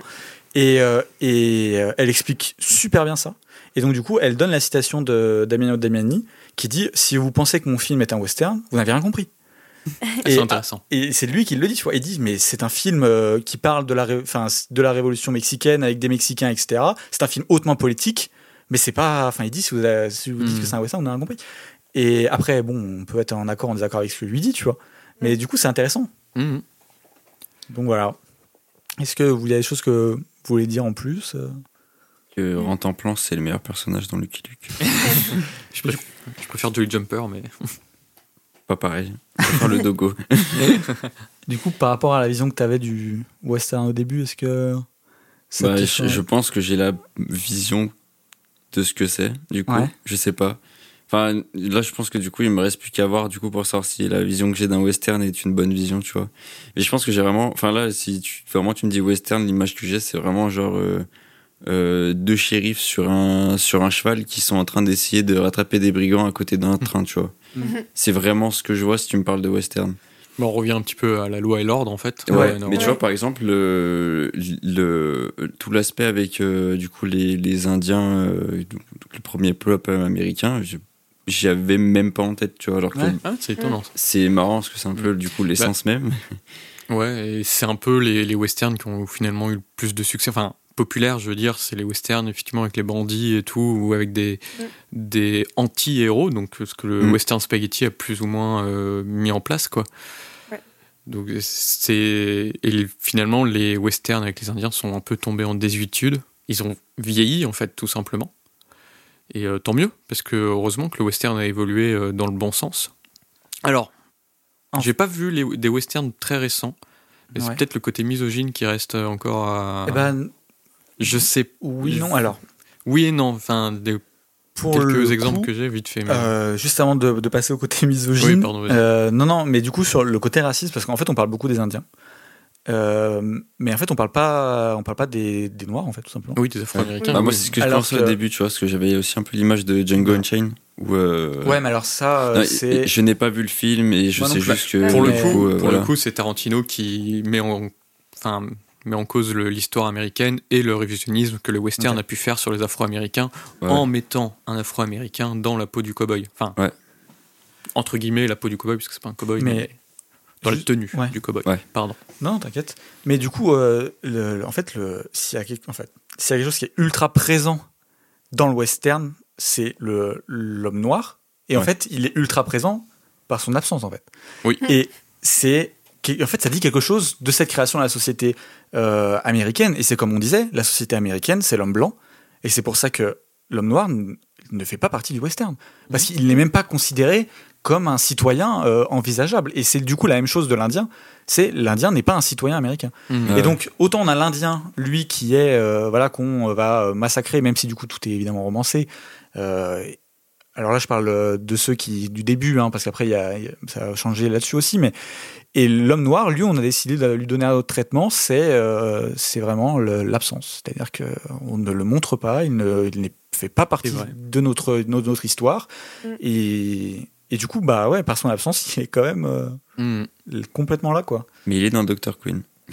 Mais c'est c'est étonnant parce que, alors je n'ai plus le nom de ce Marshall, donc un homme de loi euh, noir dans le Far West, qui a réellement existé et tout, et qui est pas mis en avant. Enfin, dans, il n'y a eu aucun film sur lui.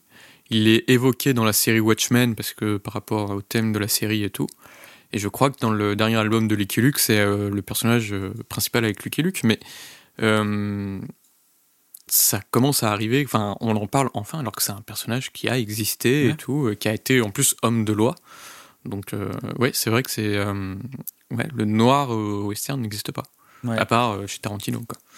Mais, et du coup, il y a aussi, bah, on parlait du coup de la misogynie des femmes. Oui, mais en fait, j'ai l'impression qu'on a du coup trois groupes euh, euh, enfin, qui subissent oppression, qui ont trois traitements complètement différents. Ouais. Mhm. Donc le noir qui ne va pas être là, l'Indien qui est un sauvage, euh, enfin bon voilà. Qui est l'ennemi, l'antagoniste. Ouais, c'est ça.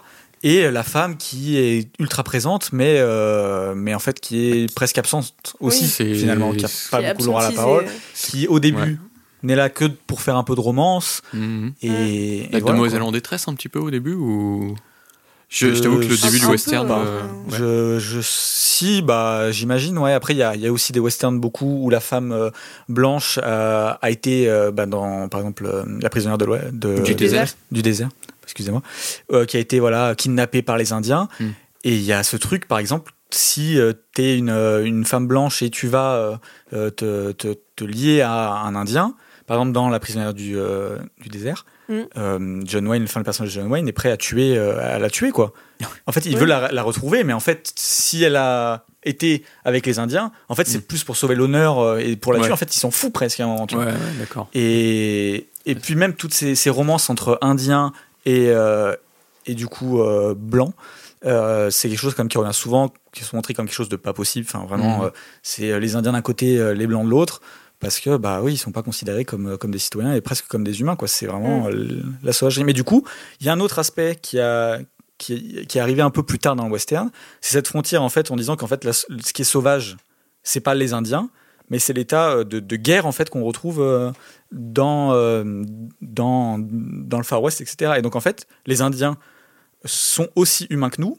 Et en Mhm. fait, cette frontière entre la civilisation et la non-civilisation, c'est plus les Blancs contre les Indiens, c'est l'état de paix contre l'état euh, de guerre, etc. Mm. Donc Mhm. ça, c'est un truc aussi. Enfin, ce que je ce que je trouve super cool en fait avec le western, parce que en fait, je crois qu'avec les fantômes japonais, c'est vraiment le truc que que j'ai le plus kiffé euh, Ouais. découvrir et et, m'enseigner dessus et tout.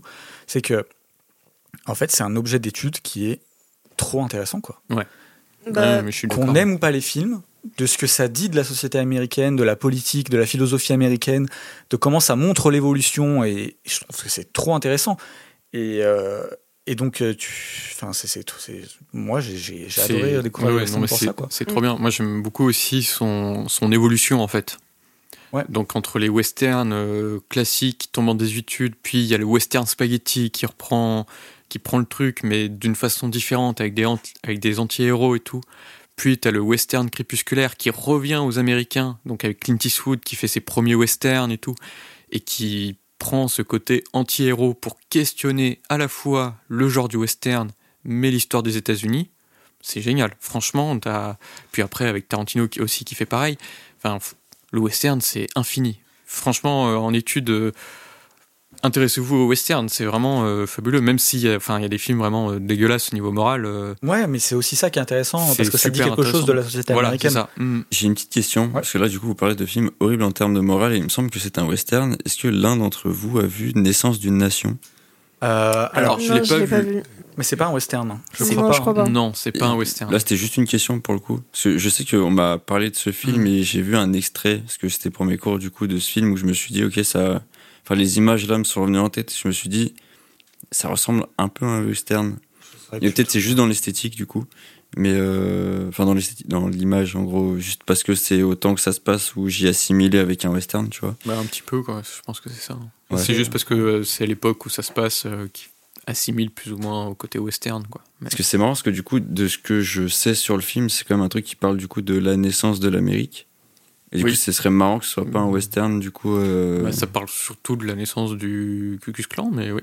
Oui aussi. Qu'il a, ouais, qu'il a influencé, enfin, Et toute qu'il la- l'a, re- enfin, qu'il l'a fait Bah, revivre, en fait. toute euh, l'imagerie du Ku Klux Klan, euh, des, euh, des croix qui brûlent Ça et tout vient ça, de ce film. ça vient du film. C'est-à-dire que ça n'existait pas avant. ouais, ouais. C'est quand même. euh, Mais tu vois, et là, c'est un paradoxe que je sais pas moi-même m'expliquer.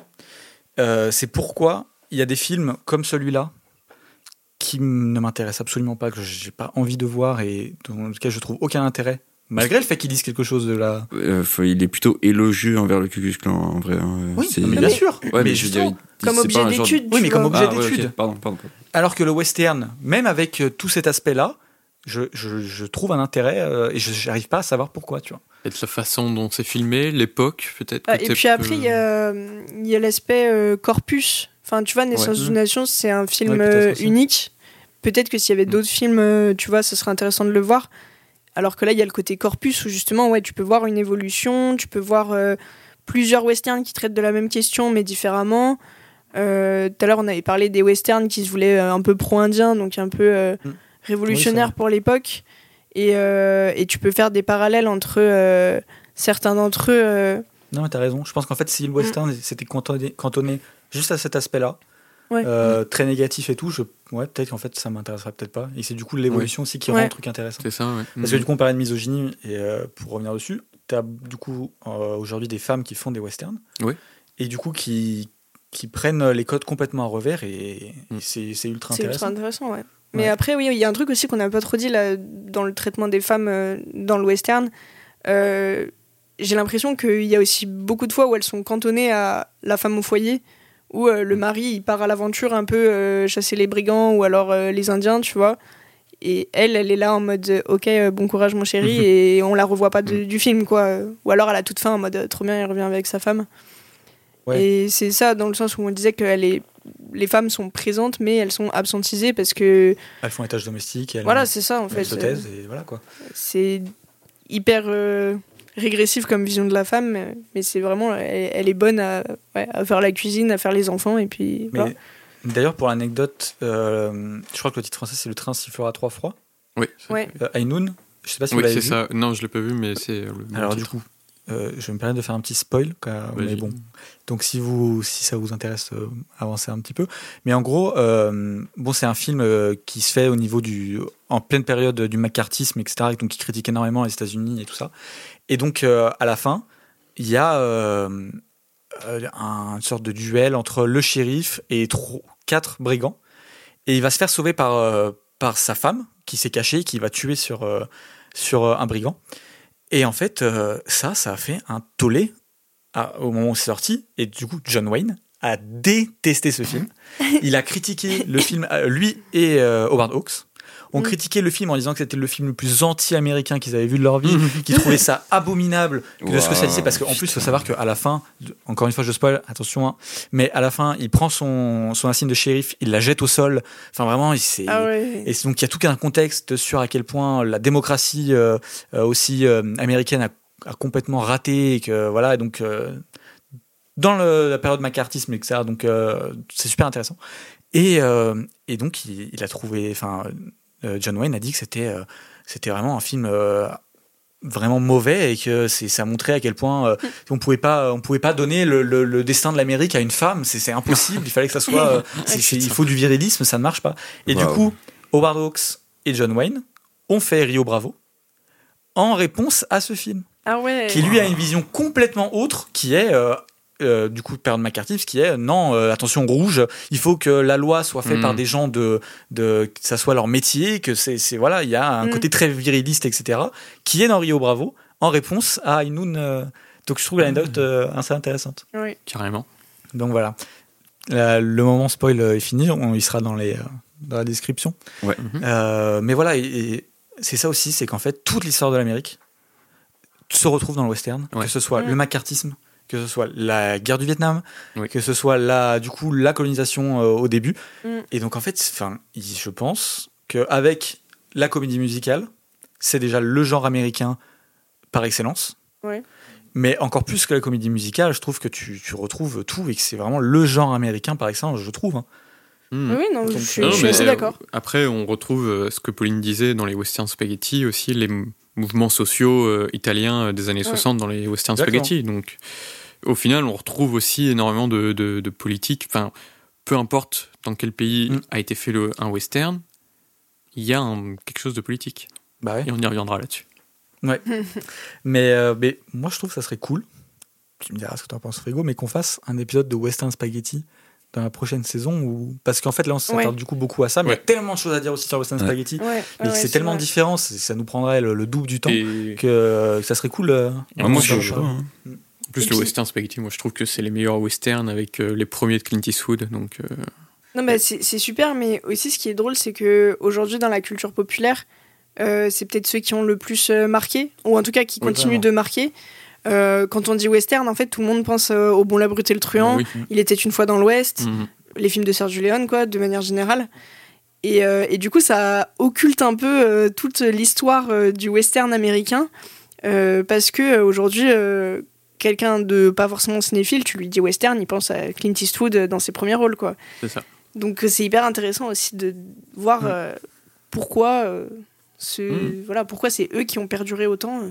Ouais, et du coup, pour revenir sur Clint Eastwood, il y a un truc qui est super intéressant aussi, juste avec Clint Eastwood, c'est que comme il a commencé dans le western spaghetti, Mm. quand il a fait ses propres westerns, bah, ils sont énormément inspirés du western spaghetti, Ouais. mais il a remis toute cette, euh, toute cette, euh, cet intérêt, enfin pas cet intérêt, mais j'ai plus le mot que je cherche, mais il a remis tout cet aspect euh, politique américaine euh, et euh, réflexion sur l'Amérique et euh, qui, que du coup on n'avait pas dans, euh, pas en tout cas de cette manière dans les, euh, dans les western spaghetti. Et donc il a fait un peu un, un mélange Un des mélange deux pour des avoir deux, le, le sort Ouais. de western. Et- euh, Et c'est super Voilà. intéressant aussi euh, avec euh, Clint Eastwood, c'est que à la fois il- dans l'écriture des personnages, à la fois il prend l'anti-héros des western spaghetti pour euh, donc et à la fois il prend le côté héroïque et viril du western américain pour le mixer et en faire quelque chose de totalement neuf et limite hommage en fait euh, au western à l'histoire de ce de, ce genre.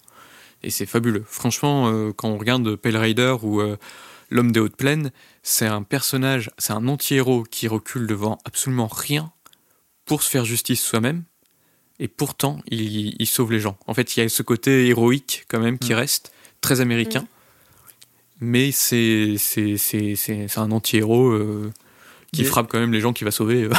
Ouais, c'est ça. Mais il y a cette figure aussi dans, les, euh, dans ces westerns-là, de, un peu de, comment dire, d'épopée euh, personnelle, Ouais. qui, où tu vas te retrouver à faire le bien pour la communauté, Mm. alors Mm. que, en fait, c'est euh, un peu le destin, c'est l'alignement des choses, alors qu'à la base, tu vas euh, te battre pour, un, pour quelque chose de personnel. Il Mm. Ouais. y a plein de westerns où, en fait, à la fin, où, enfin, plein de westerns où le but, c'est d'aller te venger de telle personne, Oui, c'est des euh, quêtes vengeresses. ouais. voilà, Mhm. de, de récupérer telle personne qui s'est fait kidnapper ou quoi. Et en fait, tu vas te retrouver à la fin.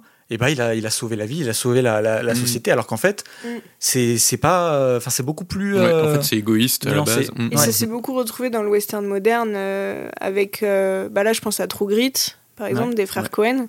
Et puis même euh, il y a eu un peu une vague de western avec les trucs genre les sept mercenaires, tu vois, Ouais. où c'était justement que des anti-héros euh, mais qui sont un peu euh, missionnés pour euh, sauver euh, un village, enfin voilà. Ouais, c'est ça, et à la base, les mecs, c'est- des merdes un peu. Mais au final, ils vont réussir à agir pour le, le- le collectif, Mm. tout en restant de base des chasseurs de tête, des brigands, etc. Et je pense que c'est une vague qui, a- qui a été euh, lancée bah, par le western spaghetti. euh, Ah oui, parce clairement. que ça, c'est des Mhm. westerns plus des années 70. euh, Mais clairement, même plus euh, tard. même euh, le- la horde sauvage aussi, euh, Mm. c'est complètement ça. Mm. Ouais, ouais. C'est de. Pas. Excellent film. Je l'ai pas vu encore. J'en ai vu un autre de lui, mais j'ai plus le nom euh, sous les yeux là. Euh, Euh, la tête euh, d'Alfredo, euh, je sais plus quoi là. Non, mais je, je vais le retrouver dans Ride the High Country avec euh, Randolph Scott. D'accord. Et qui est aussi un peu dans cette vibe un peu euh, euh, impitoyable. Ouais. Ouais.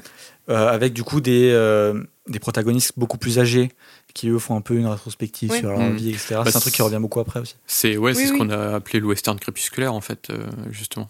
Oui, c'est ça, Ce- sur euh, ouais, Crépuscule, bah ouais, sur les On- personnages un peu en fin de vie. En fin euh, de vie, ils font le bilan de leur vie, Ouais. mais aussi en fait le film fait le bilan des westerns et Ouais. Clint et il y a un Eastwood peu le cette. euh, bah oui, dans oui. Impitoyable, c'est c'est merveilleux hein, ce qu'il fait. hein. Il y a, il y a pas mal de westerns qui ont un peu cette culture de la transmission où euh, c'est des, des vieux cow-boys ou des anciens bandits qui ouais. essayent de transmettre euh, le positif qui- qu'ils Ah, ont retiré. De Cry Macho, le dernier film d'histoire. Si, bah justement, j'allais y Ah, venir, j'allais dire, Cry Macho, il s'est fait détruire le film euh, à sa sortie, globalement. Enfin, les gens ont vraiment pas trop Ouais. aimé.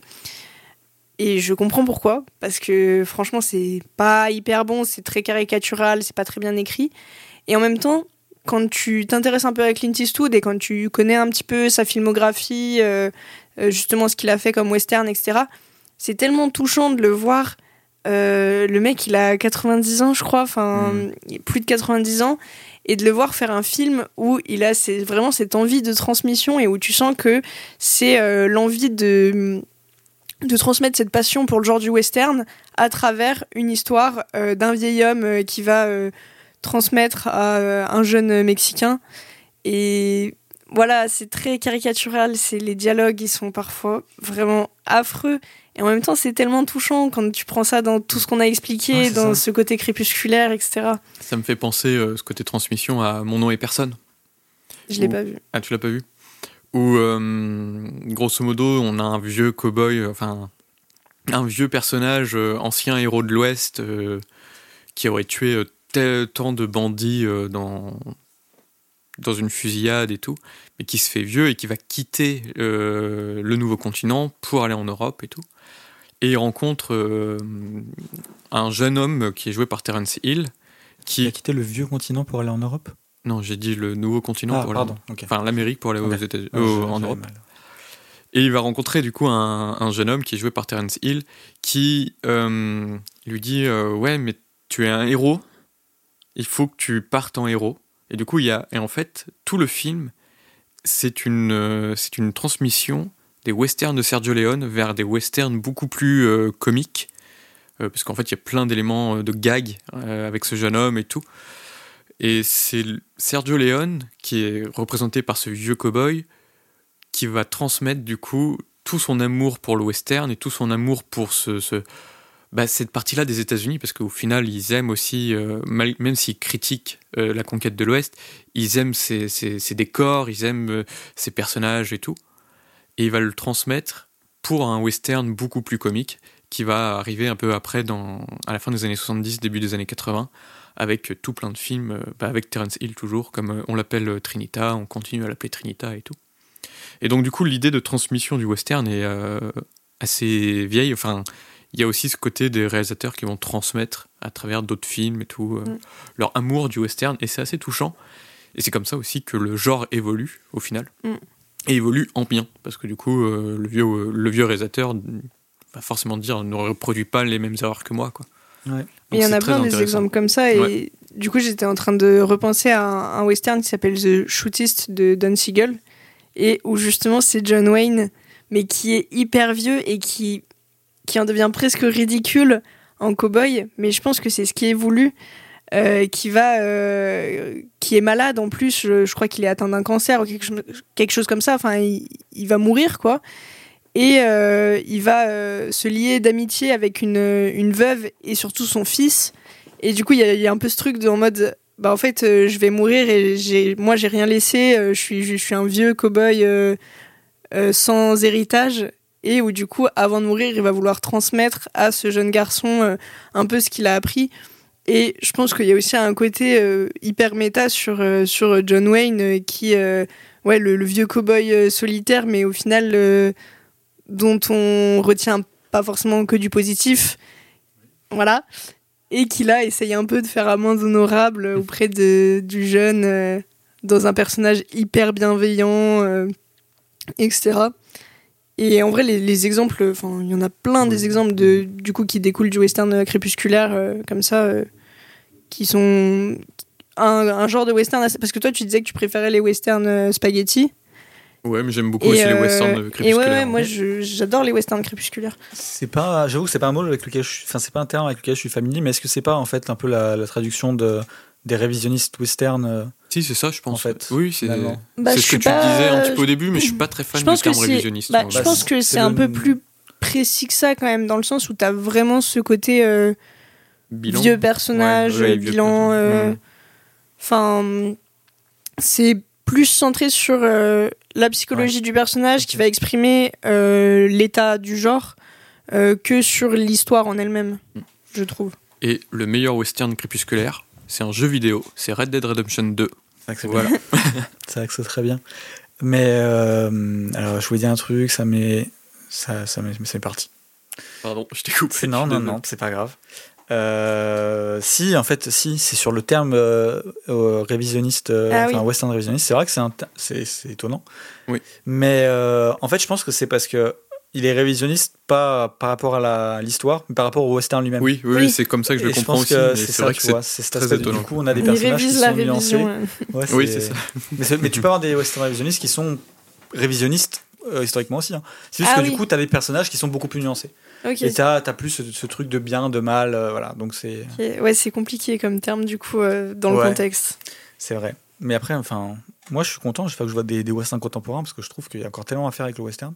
Ouais, et, carrément. euh, et même si on parle de, de western déjà en 1950, on, on cite, on parle de, west- de western pro-indien, bah, mine de rien, ça reste des westerns qui sont faits par des blancs, quasiment tout le temps. Mm. Ouais, tout le temps.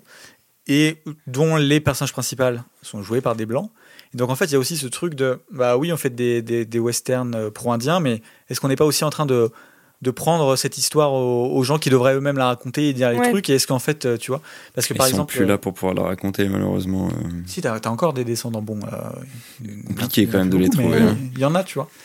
Euh, et, euh, et voilà, donc euh, je me perds beaucoup. Non, mais c'est intéressant. Mais c'est un sujet tellement vaste et c'est intéressant. ça a l'air d'être Du coup, euh, depuis tout à l'heure, euh, on en parle un peu sans en parler, euh, mais avec des cas, on a tous les deux vu euh, La Flèche brisée, Ah voilà, c'est ça que je voulais aller là-dessus. Merci. voilà, qui est euh, plus ou moins euh, le premier western euh, pro-indien, C'est- Je savais pas que c'est le premier, en tout cas, c'est le plus. euh, Oui, celui voilà. qui a le plus été une est, réussite. qui est mis en avant Euh, comme voilà. tel.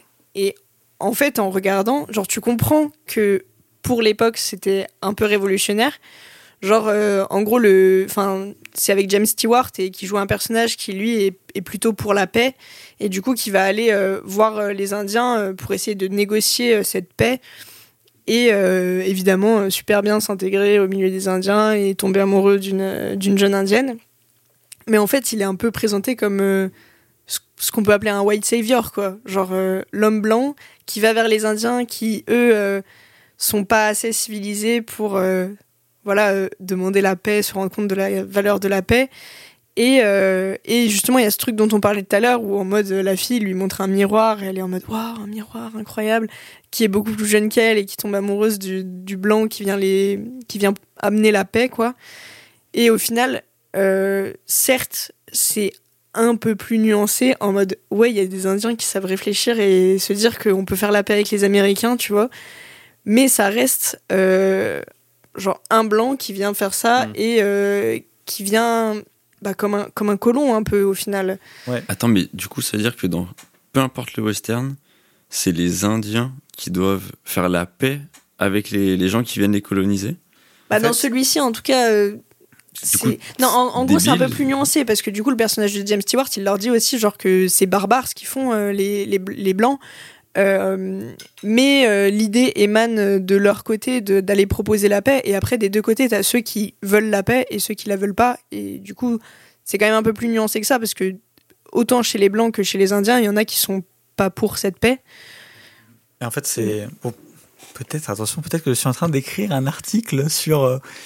Aïe, sur. Broken Arrow. Et non, mais j'ai jamais été aussi loin dans la cré- dans l'écriture de l'article. Ah Ok. C'est-à-dire que je l'ai pas commencé, mais j'ai pris des notes. Ouais, ouais. Dans les trucs Wow. arrivé euh, sur euh, le Western D'ici Pro-Indien, et du coup, 2026, euh, Broken- sur Super Seven. non, non, pro, je vous promets rien, mais peut-être. On sait jamais. On sait pas. Mais où 2026, je parle, c'est euh, où j'aimerais voilà euh, parler du coup du Western pro-indien et de Broken Arrow et euh, des Devil's Doorway d'Anthony Mann. Et, euh, et du coup, c'est vrai que tout cet aspect sur Arrow, en fait, c'est que en voulant être un western pro-indien, mais en fait, je trouve que c'est presque pire. Parce que Mm. tu justifies d'une manière qui est complètement euh, lunaire. C'est-à-dire que tu mets à égalité les blancs et les indiens en disant que bon en fait c'est alors parce que c'est aussi dans toute une période où euh, il y a la création des réserves euh, pour les indiens Oui. où donc en fait le but c'est d'envoyer les indiens dans les réserves euh, parce que bon Mm. ils nous font un peu chier ils Leur font donner pas un bout de territoire. Voilà, c'est ça. c'est donc en fait ils ont soit ce choix aller dans les réserves soit bah, se faire exterminer quoi et en fait le film est comme tu dis montré d'une manière où en fait euh, t'as les gentils blancs qui veulent la paix les gentils indiens qui veulent la paix les méchants euh, blancs qui veulent pas la paix et les méchants indiens qui veulent pas la paix mais du coup comment tu peux faire un signe égal entre les colonisés et, les colonisateurs, tu vois? Ouais, et donc le film montre vraiment que tu as du coup ce et même dans le choix du casting parce que tu as le gentil euh, indien qui est joué par un blanc. Mais par contre le méchant indien Geronimo, lui il est joué par un par un natif euh, américain. Ouais.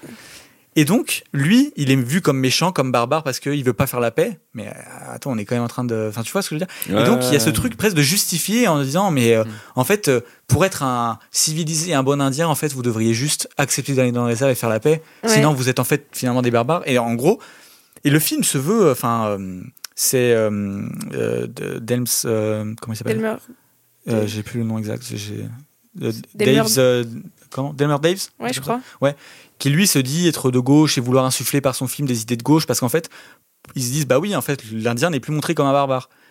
Mais euh, mais tellement tout à côté et tellement catastrophique que- mais ça- ça- c'était déjà vu quand même comme quelque chose de complètement nouveau de C'était en quelle année? 1950 Est-ce que c'était pas du coup le maximum de la réflexion Eh ben, de c'est ce que je l'époque me suis Oui, dit. c'est ce qu'on se disait, ouais. sauf que j'ai vu depuis euh, du coup Devil's euh, Doorway de Anthony Mann qui a aussi plein de problèmes mais qui est quand même mais je trouve 100 fois plus pertinent politiquement euh, sur ce qu'il raconte quoi c'est donc euh, pour moi, j'ai un peu l'impression que c'est euh, un peu le western qui va plaire à tout le monde, qui va dire oh regardez bon on a fait ça parce que dans le western il dit oui c'est nous qui vous avons attaqué bon d'accord sauf que c'est pas assez tu vois ils vont pas assez loin Mm. et, euh, et donc du coup c'est un peu le western en mode ah bon ok allez on fait la paix c'est bon on a on a tu vois on a fait un peu des trucs mais vas-y c'est oh non ils veulent encore faire la guerre mais c'est bizarre ils veulent pas faire tu vois.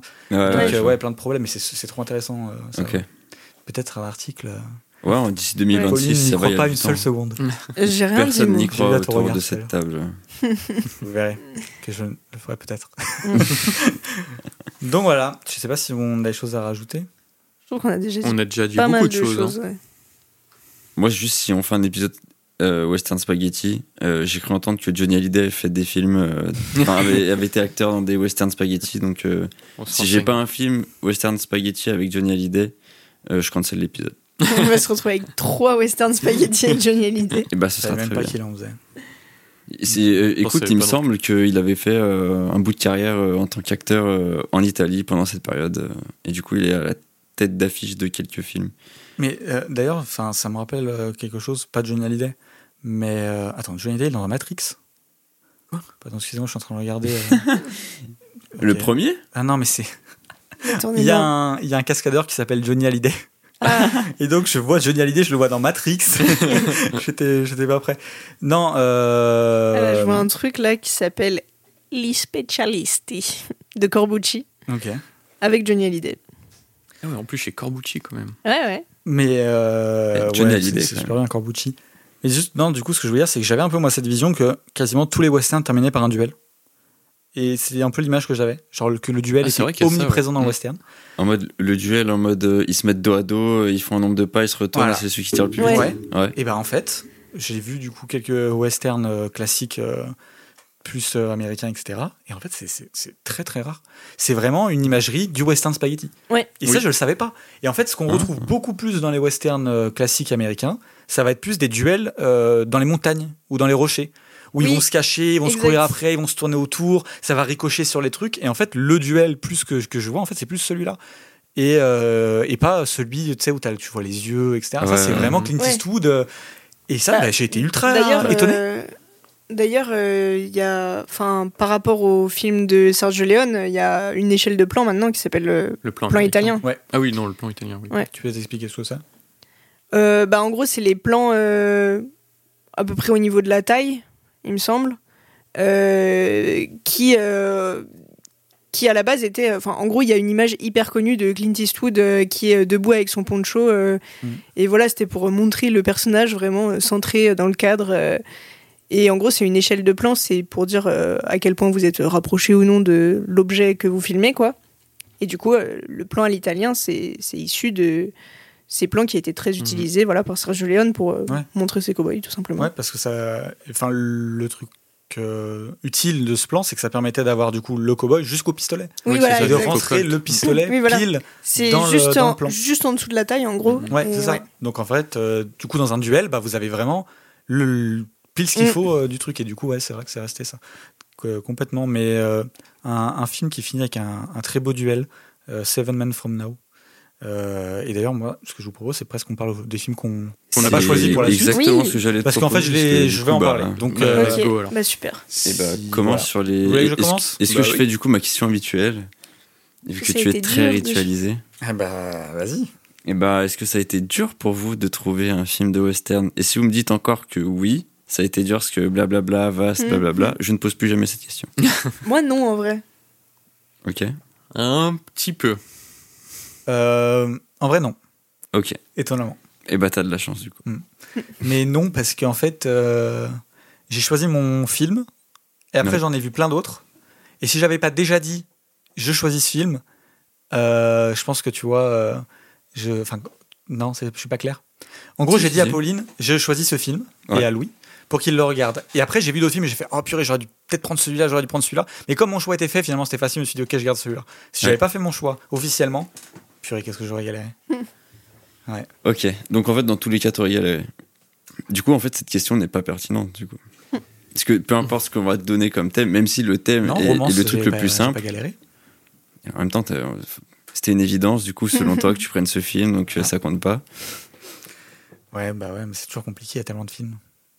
Oui, mais est-ce que c'était Non, mais tu vois, moi, j'ai pas galéré, par exemple. Ah ouais. Attends, mais du coup, là, c'était compliqué par rapport à la quantité astronomique de films qu'il y a ou parce que c'est tellement difficile à savoir ce que c'est que du coup, vous avez pas trouvé? Parce que là, là c'est, c'est, c'est quand même compliqué, Ouais. tu vois. Genre, un film néo-noir, je veux bien comprendre que tu galères parce que bah, personne sait ce que c'est que le néo-noir, tu vois. Non. Est-ce que c'est pareil avec le western, du coup? Non. Non, non, non, moi c'était plus euh, par rapport à choisir un film avec une bonne longueur en fait. Qui, te, Ok. con- qui, qui- qui te convienne. Parce que les westerns peuvent être westerns. très très longs Ouais. en fait. C'est vrai. Ok. Non, moi c'était plus. euh, J'en aime quelques-uns et lequel j'aime le plus et lequel j'ai le plus envie de faire découvrir. Quoi. Ok. Voilà. Ok. Du coup, des films dont je ne parlerai pas, je vais faire très rapide. Vas-y. Je ne parlerai pas de Winchester 73 de Anthony Mann, qui est, euh, enfin, peut-être de tous ceux que j'ai vus, mon western préféré. C'est, euh, j'ai trouvé ça mais génial, et c'est vraiment ce film qui m'a mis le doigt sur un truc que j'aime énormément dans les westerns et que j'avais pas spécialement euh, euh, pris conscience de ça, c'est en fait les dialogues. Et je trouve qu'il y a vraiment une euh, une maîtrise du dialogue dans le western, en tout cas par certains réalisateurs et par Mm. Anthony Mann dans ce film. Je trouve que les dialogues sont toujours mais parfaits quoi. C'est la bonne phrase au bon moment, ça te, ça te fait rire quand il faut. C'est donc vraiment ce film au niveau des dialogues, moi c'est c'est ce qui m'a le plus sauté euh, aux yeux. Après, euh, bah c'est un film en noir et blanc et c'est vrai que j'ai hésité parce que je trouve qu'il est magnifique, mais vraiment je trouve le film Mm. tellement beau. Il y a un côté un peu euh, clair-obscur euh, qui, qui est splendide. Enfin, le film, c'est, je pense que c'est un de mes films noir et blanc que je trouve les plus beaux, quoi. Il y a, Ouais. il y a des plans de, de comment la lumière est gérée, parce que des fois, tu as du coup des petits camps, donc tu as ce feu, etc. Et c'est- enfin, c'est magnifique. Et en gros, le film, euh, et donc c'est avec James Stewart. Euh, il parle de, donc James Stewart et euh, alors je vais dire très rapidement avec aucun spoil. James Stewart, il rencontre, il est dans une petite ville. Il y a une fête, une sorte de, tombola. Enfin voilà pour pour gagner la Winchester 73, qui est une super arme. Et donc il y a un concours de tir. Et il est contre un autre homme qu'on il aime pas trop, on sait pas trop pourquoi. Et il va gagner donc euh, cette, euh, cette arme. Et donc qui est en fait une sorte de carabine. En fait, oui, d'ailleurs, euh, on voit beaucoup les pistolets, mais en fait, dans les westerns classiques, il y a énormément de carabines. Oui, C'est le pistolet, j'ai l'impression que c'est aussi plus euh, western spaghetti, presque. Après, après l'époque Hmm, coloniale. ça dépend. euh, Ok. Après, il y en a beaucoup aussi, hein, mais Ça dépend, mais euh, je pensais pas qu'il y avait autant de carabines. c'est aussi euh, en fait la conquête de l'Ouest. Mm. euh, historiquement, c'est une- aussi une période historique où l'armement américain évolue énormément. Ouais. Et du coup, il y a ça aussi qui va se retrouver dans, dans les westerns et tout, euh, les nouveaux Colt, les nouveaux Winchester, Ouais. les premières mitraillettes aussi, euh, beaucoup plus tard et tout. Ok. Mais donc, du coup, euh, il gagne euh, cette arme et il va, euh, il va se faire voler l'arme par euh, le concurrent en question. Ok. Et en fait, il va partir euh, à la recherche de, de cet homme qui a volé l'arme. Pendant tout le film, l'arme va passer de main en main, va passer de, de, de- entre les mains d'un Indien, entre les mains de plein de gens. Et en fait, tu suis un peu cette arme euh, qui. euh, J'ai vu la review de, de Juan qui était dans notre, euh, dans notre hors-série euh, sur Hall le, d'Hollywood. de Hall d'Hollywood, qui dit qu'en fait, euh, cette arme ça symbolise euh, ultra bien la, la violence. Et la manière dont elle passe de main en main, à chaque fois, c'est une, c'est voilà, c'est c'est symbole de la violence, etc. Et c'est super euh, bien comme il le dit. Euh, sa review est, est très sympa. Et, euh, et donc voilà, tu suis ça et le film euh, est très bien écrit, se suit super bien. Enfin, c'est c'est vraiment, euh, c'est vraiment génial. Donc du coup, c'est Anthony Mann qui la même année a sorti euh, Devil's Doorway, dont je parlais euh, avant, quand je disais qu'il était beaucoup plus pertinent que que Broken. Arrow. Ouais. Et, euh, et tu sens que même si Winchester euh, 73, c'est plus simple, euh, il, il se veut pas pro-indien, il y a quand même beaucoup de, de, de petits trucs un peu euh, de progressistes qui sont euh, glissés. Tu vois qu'en fait, t'es pas sur, euh, t'es quand même sur quelqu'un. C'est pas étonnant que la même année il fasse euh, Devil's Doorway, tu vois. C'est insidieusement, il y a ces idées-là qui, qui passent dans le film. Donc, euh, bah vraiment, euh, je vous conseille vraiment de voir le film. Et pour le coup, on dit que les westerns c'est très long, c'est vrai, mais les westerns classiques, la majorité font une heure et demie. Ah ouais. Donc on a les westerns euh, qui, ceux qui arrivent plus tard qui font eux, deux heures et demie, trois heures, mais les westerns, par exemple, il y a euh, Bud Botticher qui a fait beaucoup de super westerns, dont Mm. le deuxième, dont je vais parler là. Oh là là, comment je gère bien ces transitions, qui est euh, un film de 78 minutes, et lui, il a fait quasiment que des westerns de 70, 72, donc 1h10, 1h15. Et euh, du coup, c'est Seven Men From Now, avec Randolph Scott. Et euh, donc pareil, c'est un western absolument génial, sorti donc six ans après, en 1956, que je conseille vraiment. Je ne veux pas en dire beaucoup plus. Il est assez rapide. Et du coup, je parlais du duel. Euh, pour moi, il y a un, un des meilleurs duels que j'ai vu, en tout cas pour l'instant. Oula, j'ai encore plein de trucs à voir. Mais euh, le duel, euh, le duel est, qu'il y a dans ce film est génial. Et les personnages sont super cool. Il y a Lee Marvin, je sais pas si vous voyez qui c'est. Oui. Oui. Que je n'ai pas vu dans beaucoup de westerns. Je l'ai vu que dans celui-là. Mais je trouve qu'il est génial dans son rôle. Donc euh, allez le voir, c'est avec Randolph Scott qui part un peu en mission de, de vengeance euh, et qui, euh, qui doit voilà, c'est trouver sept hommes qui ont euh, tué euh, sa femme. Donc c'est génial. Quand même, je vais pas dire que de l'américain. Django de Corbucci, que, qui Ouais. est absolument génial. Enfin, c'est un classique. euh, Regardez-le, c'est euh, c'est pas un peu genre la base du western spaghetti? Si, Si, carrément. si, si. Donc euh, voilà, allez-y. Euh, El Chuncho, dont j'ai parlé un peu plus tôt, donc j'en parlerai pas beaucoup plus de Damiano Damiani, même s'il lui dit que c'est pas un western, ce que je peux comprendre. C'est génial sur la révolution euh, mexicaine avec un. Comment, comment s'appelle euh, l'acteur? C'est celui qui joue dans euh, euh, Homme accusé, de je sais pas quoi, Homme de haute. euh, Ah, c'est difficile, hein, parce que les infos sont. sont- Qui joue dans beaucoup de Helio Petri. Le film que je te dis, c'est un Helio Petri. Ah, John Maria Volonté. Voilà, je crois. Mm. C'est Ça doit être Tu ça. parlais de Enquête sur un citoyen au-dessus de tout soupçon. Un Euh, des films. Ah ouais. Et cet acteur est incroyable. Enfin, il est génial. Ah oui, oui, John Maria C'est- Volonté, il est incroyable. Il a un charisme, mais de, de dingue. Voilà, donc là, il joue le rôle d'un révolutionnaire mexicain. Donc un bon western révolutionnaire euh, absolument génial. euh. Donc voilà. Et d'ailleurs, c'est marrant que Damiano Damiani dise euh, on n'a rien compris si on considère que c'est un western, parce que la révolution mexicaine, elle est quand même profondément liée à, à l'histoire des États-Unis, quoi. Ouais, mais euh, ça se passe au Mexique, pas. Donc pour lui, c'est. Ouais, ok. Enfin, j'avoue que c'est- j'ai juste cette petite phrase, j'ai pas, j'ai pas Ouais, plus. Mais d'ailleurs, euh, je le redis, mais allez voir cette vidéo de cinéma et politique sur le western spaghetti, euh, c'est génial. Et même les autres, enfin, c'est le taf est toujours génial. Et un autre western qui sort en 2019 que j'ai vu. Quand il est sorti, je l'ai pas revu, donc je l'ai pas choisi pour ça. Qui s'appelle Never Grow Old avec John Cusack et Emile Hirsch, et, euh, donc de Ivan Cavana qui est un western d'une heure et demie que j'avais vu au cinéma, euh, voilà, comme ça, et j'en ai des super bons souvenirs. J'avais adoré ce film quand je l'avais vu. Je l'avais trouvé vraiment génial et j'en ai jamais entendu parler. Un peu, en fait, euh, ça m'a fait un peu l'effet de euh, La Révolution silencieuse que j'avais choisi, film que j'avais vu un peu comme ça, dont je vois quasiment personne qui l'a vu, Mhm. personne qui en parle. Mais il a d'ailleurs pas une super bonne note sur Letterboxd. il a 3,1. Ouais. Et euh, j'ai une personne Ouais, par c'est contre. Que j'ai follow qui l'a vu qui a mis 4 je me dis ah peut-être que quand même j'étais pas complètement à côté mais de souvenir en tout cas c'est un super western mais bon euh, je l'ai pas revu depuis Mais donc génial allez le voir en western contemporain moi j'avais beaucoup aimé donc Ok. voilà c'est c'est pour ma petite liste Ok.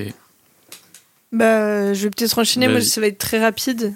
Euh, je sais que on s'attendait à ce que je prenne un western spaghetti, mais en fait, finalement, ça n'a pas tellement été euh, dans mes options. À la base, je voulais prendre Impitoyable de Clint Eastwood. On en a déjà pas mal parlé. Très beau western crépusculaire, donc euh, je vais pas épiloguer dessus. Et sinon, j'ai hésité aussi avec un film d'Anthony Mann. Donc, décidément, on parle pas mal de lui, alors euh, je pense que je peux vous conseiller de vous pencher sur sa filmo, qui est The Teen Star, euh, qui est un, un film qui rentre un peu dans ce truc dont on a parlé de transmission, puisqu'en fait, c'est avec euh, Henry Fonda et Anthony Perkins. Il y a le grand monsieur Henri Fonda. Voilà, Mm. Henry Fonda qui a joué dans beaucoup de westerns, euh, dont des westerns spaghetti aussi. Et euh, Anthony Perkins, euh, pour ceux qui ne situeraient pas, c'est Norman Bates dans Psychose. Ah, mais les deux, ça doit être fou. Et ouais, voilà, le duo est d'un charisme dingue. Et en fait, Henry Fonda, il joue un, un ancien chasseur de primes euh, qui a envie de se poser, quoi, euh, prendre sa retraite, machin. Il arrive dans un petit village. Et en fait, euh, dans ce petit village, il y a euh, des bandits qui euh, font un peu la loi, qui terrorisent un peu tout le monde. Et Anthony Perkins, il joue le shérif, mais qui ne voulait pas du tout être shérif à la base. C'est juste que personne voulait le faire et que lui, il a un peu ce sens de la dévotion. Du coup, il dit bon bah ok, je vais le faire puisque personne veut le faire, mais en fait, il est, il est tout naze, il est tout chétif, euh, il n'arrive pas du tout à faire sa loi. Et euh, du coup, Henri Fonda va un peu le coacher pour que qu'il prenne de l'aplomb et que qu'il devienne un, un bon shérif. Et en fait, on- bon voilà, je vais pas trop en dire plus euh, en vrai parce que c'est un, c'est vraiment un bon film. Et juste, ça m'a, quand t'as parlé de, de la science des dialogues euh, dans les westerns, c'est vrai que j'ai repensé au fait que bah, les dialogues ils sont vraiment super euh, dans ce film. Bah, Anthony Mann, le même qui a fait Voilà, Anthony Mann, en vrai, euh, voilà, il est, il est quand même fort. Et c'est un western en, en noir et blanc aussi. Et euh, franchement, il est vraiment sympa. Je l'ai pas choisi parce que j'ai trouvé un, un film qui me parlait plus encore. Mais, mais il est vraiment très cool. Et je crois qu'il est encore sur Canal. Donc euh, si vous voulez aller le voir, euh, n'hésitez pas. C'est c'est vraiment un super film. Du coup, The Teen Star, c'est le nom qu'on donne. euh, À l'étoile Voilà. du shérif. Ouais, Je savais pas au début, je me suis dit The Teen Star et tout. ouais, en ouais. fait, c'est tout bête, mais c'est euh, c'est le nom ouais, de l'étoile du shérif. L'insigne, ouais. Petite euh, étoile en, en acier, quoi. Voilà. Ok. Et c'est tout. C'est déjà bien. Et ben moi, ça va être un peu long parce que il y a plein de westerns auxquels j'ai pensé. D'abord les westerns longs, mais qui étaient trop longs pour, euh, pour toi en fait, Frigo. Ouais. Donc il y avait était une fois dans l'Ouest, une évidence parmi les évidences, mon western préféré, mais il dure deux heures et demie. Mm. Il y avait un autre Anthony Mann, Little Big Man, euh, avec Dustin Hoffman. Ah oui. Ah, mais c'est d'Anthony Mann? Euh, oui, je crois. Il me Pas semble. Arthur Penn? Ah non, t'as raison, Arthur Penn. Ah, ok, Ouais, parce que je me disais. Ah non, t'as raison, oui, je confonds. Oh, Je confonds tout. Ça tout le arrive, monde. ça arrive. d'Arthur Penn et euh, les dialogues sont géniaux, sont géniaux aussi, mais surtout euh, Dustin Hoffman. Euh, mais je l'ai vu qu'une seule fois euh, au cinéma et euh, j'aurais bien aimé le revoir pour, euh, pour le podcast. Et il me semble qu'il est long. Ouais, il est un peu long. ouais. Je voulais le voir pour euh, préparer l'épisode, j'ai pas eu le temps. Euh, J'ai pensé aussi à la Horde sauvage de Sam Peckinpah, euh, superbe western, mais qui est, bah, je me souvenais pas qu'il était long en fait. Donc malheureusement, euh, malheureusement, il est passé à la trappe aussi. Peking Pass, c'est pas un peu un réalisateur très, euh, très violent Si. dans... Ouais, il a un cinéma très violent. Il a un cinéma très très violent. Ouais, il est euh, d'ailleurs très un peu dur. controversé Ouais. par rapport à ça. Euh, je sais que- encore aujourd'hui, un de ses films euh, qui s'appelle Les Chiens de Paille, Paille, qui ouais. est pas du tout un western, c'est un des films les plus violents que j'ai vu. Ouais, Ouais. ouais. Et ouais, bah, dans celui que j'ai dit que j'avais vu, pareil, euh, enfin, je crois qu'il est un peu accoutumé des scènes de viol. Et, euh, et alors, euh, bon, techniquement, moi, je suis pas contre sur le principe. Alors, une scène de viol au cinéma, ça dépend évidemment du traitement et, tout ce qu'il y a autour. Mais ouais, je crois que ouais, c'est un. J'ai vu dans le film pareil, il y a une scène complètement cauchemardesque. euh, j'ai plus le nom là, celui que j'avais dit tout à l'heure, euh, Ride in the High Country, un truc comme ça. Euh, Ride the High Country, pareil. Donc en vrai, ça m'étonne pas. Ouais, non, mais- Donc euh, voilà. En fait, je vérifiais ouais, pour être sûr, mais euh, il fait même partie de ce qu'on appelait le courant de l'ultra-violence euh, américaine. euh, avec euh, genre John Boorman et même Orange Ah oui. Mécanique, c'est considéré aussi dans ce Mhm. courant-là. Et du coup, ouais, effectivement, c'est très cru. Et c'est, je sais qu'il y a des gens qui n'arrivent pas à adhérer à son cinéma à cause de ça. euh, Mhm. Que parfois, tu te poses la question où est la limite morale à, à ce qu'il montre, quoi. Ouais, La Horde Sauvage, euh, il y a une scène euh, sublime à la fin euh, où c'est un étalage de violence, Ouais. mais qui est très très belle visuellement. Non, mais ça m'étonne pas qu'il arrive à les gérer ces scènes-là. Euh, J'ai pas choisi un film qui s'appelle aussi Butch Cassidy et le Kid de George Roy Hill, je crois. Euh, tout simplement parce que j'aurais aimé le revoir aussi. euh, pareil, c'est un très très bon western, un peu crépusculaire. Enfin, c'est un western en fait qui se déroule sur la fin de l'époque. En fait, vraiment, on est au début du XXe siècle et tout, et du coup, il y a des éléments euh, très modernes qui arrivent. Il y a une scène très connue à bicyclette et tout. Alors, une bicyclette au Far West, tu vois, il y a Un peu étrange. ouais. voilà, on joue un peu sur ce côté où le Far West va de plus en plus disparaître au profit de la modernité qui arrive au fur et à mesure. Et c'est un très bon film avec euh, Robert Redford et Paul Newman. Sympa aussi comme cast. Ouais, ouais, ouais, ouais, très très sympa. Euh, J'ai pas choisi un film qui s'appelle euh, un western euh, récent qui s'appelle euh, The Salvation. Alors je n'ai plus le nom du réalisateur, mais je crois qu'il est danois.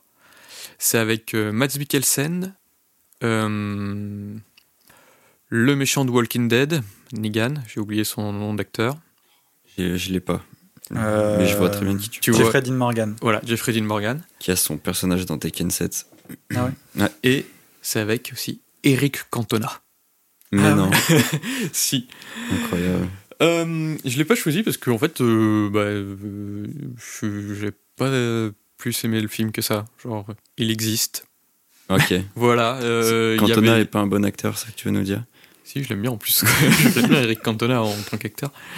Euh, non, non, c'est juste le film. et, euh, bah, euh, je lui ai pas trouvé un, ce, ce, ce- ces petites étincelles pour vraiment te le vendre. Et voilà, quoi. Je crois que ma review en plus sur Letterboxd, c'est euh, c'est du pain de mie, quoi. Ah Genre, ouais. c'est là, ça existe, ça se mange. Ouais, mais ouais, voilà, c'est du pain de mie, quoi. Ok. Euh, Mais voilà, c'est- du coup, j'étais un petit peu déçu. Après, j'ai envie de le voir. Bon, bah, je le verrai quand même. mais- Bah ouais, ouais, oh, regarde-le. euh, ouais. Voilà, ça existe. Ok. Euh, J'ai pas choisi en western récent Bonne Bonne Tomahawk. Tomahawk. Ouais.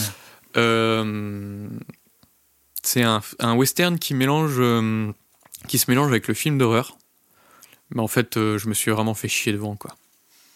Genre c'est vraiment c'est c'est c'est des, des comment dire des Indiens qui enlèvent une femme. Mais en fait, ces Indiens-là ne sont pas vraiment des Indiens, c'est une tribu complètement à part, même à part à côté des autres Indiens qui existent et tout dans le monde, c'est c'est- c'est- c'est- c'est des monstres quoi en fait. Et ils sont cannibales. Et ils enlèvent une femme dans un, dans, dans un bled et son mari va monter une équipe pour aller la chercher. Et tu passes deux heures juste à les suivre, euh, faire leur randonnée quoi. Ah, mais c'est marrant, moi j'en ai entendu beaucoup de bien et c'est Ouais. Craig Zeller qui l'a fait. Ouais ouais, et moi aussi euh, j'en ai entendu beaucoup de bien, Ouais. mais putain je me suis fait chier. quoi. En fait je m'attendais à une vraie plongée en enfer. Genre vraiment style Apocalypse Now mais euh, version western Ouais. horreur. Et non, pas Parce du que tout. moi, j'ai pas vu ce film, mais j'ai vu Traîner sur le bitume du même réal, Hmm. qui est aussi assez long. Et euh, j'ai l'impression qu'il a un peu cette faculté à hum, justement à étirer le temps euh, dans un moment où tu t'attends à, à quelque chose de d'ultra violent et où en fait il y a, il y a beaucoup cette attente qui vraiment qui monte, qui monte. Et moi, je, enfin en tout cas dans celui que j'ai vu, je trouve qu'il a une bonne maîtrise de l'attention pour justement que quand les moments de violence arrivent, c'est en mode ah oui, quand Par même. contre, la, la- la scène la plus violente du film marche énormément bien. Vraiment, je, enfin, c'est une des scènes les plus choquantes que j'ai vues. hein. Mais euh, voilà, je me suis fait chier. Et puis, bah, la représentation de l'Indien en mode euh, sauvage cannibale, euh, bof, bof. ouais, on quoi. souffle quoi. Ouais, euh, surtout que le film est Après, sorti en Est-ce que 2011. Zeller quoi. est un réalisateur 2015. euh, très à droite. hein, 2015, donc, Ah oui, d'accord. Ah ouais, Ouais. donc Genre, voilà. euh, c'est de notoriété publique. Donc voilà. Ok. Et c'est dommage parce que c'est avec Kurt Russell et qui est un acteur que j'aime beaucoup. Donc euh, c'est dommage. Et euh, enfin, pour le dernier film, j'ai pas choisi Mon nom et personne, dont j'ai déjà parlé. Donc euh, film avec Henry Fonda et Terence Hill sur justement la transmission du western plus sérieux vers un western plus comique.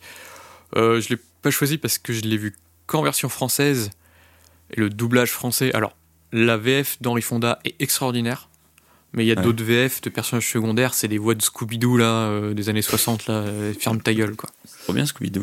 Ouais, non mais tu sais les, les, les voix où, où ils ont un peu, ils parlent comme ça, tu vois. Oh putain, non. Et c'est un peu un peu insupportable, C'est un coup, il y avait que deux doubleurs pour faire tout le film. hein. si ça se trouve, ouais. Et euh, et en fait c'est un film qu'il faut voir en connaissant un petit peu les westerns, et notamment les westerns de Sergio Leone, et je pense même en connaissant les westerns euh, plus comiques. D'ailleurs, il y a un truc avec- dans ce que tu dis là, c'est que quand tu as des genres qui sont comme ça, au- aussi foisonnants et aussi importants, plus tu vas regarder le genre, et plus en fait ça va être intéressant.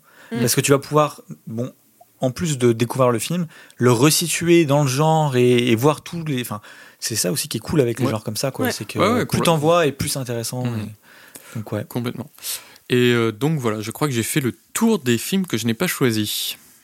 Et pour, euh, pour notre devoir moral, je citerai quand même le grand silence. Oui. Bien sûr, Parce que sinon, on va se retrouver dans la partie en disant Mais attendez, je viens de penser qu'on n'a pas cité le grand On silence. qu'on a chacun Excellent pas choisi. Et d'ailleurs, euh, on a parlé dans les retours de, des fins alternatives. Et Le Grand Silence a une histoire assez drôle aussi avec une fin alternative. euh, enfin, il y a la version happy end et la version euh, plus violente euh, de par euh, production qui Mhm. demande blablabla. Enfin, c'est aussi un de ces films, On en parlera peut-être si on fait notre épisode sur euh, Hmm. les western spaghetti. peut-être. Peut-être. Jean-Louis Louis Trintignant, je pense à toi. Euh, non, mais je crois qu'on l'a, ch- enfin, on l'a chacun vu, mais on l'a pas choisi. euh, Non, Mm. euh, fantastique film. hein. Euh, le Grand Oui. Silence. euh, très très grand film, ouais. Bon bah écoutez, on a tout dit. Donc euh, ce que je peux vous dire, c'est que nous sommes sur les réseaux sociaux. Le podcast est sur Twitter et sur Instagram à Studio 7 Pod. Vous pouvez nous retrouver. Euh, mercredi, on vous demandera les films que vous auriez choisi à notre place. Donc, euh, parce qu'on est aussi sur Letterboxd, évidemment. Mm. Studio 7. Et donc, on fait cette liste euh, sur Letterboxd avec les films qu'on a cités dans l'épisode. Il y en a beaucoup, ça va faire beaucoup de travail. Et les films que vous allez nous proposer.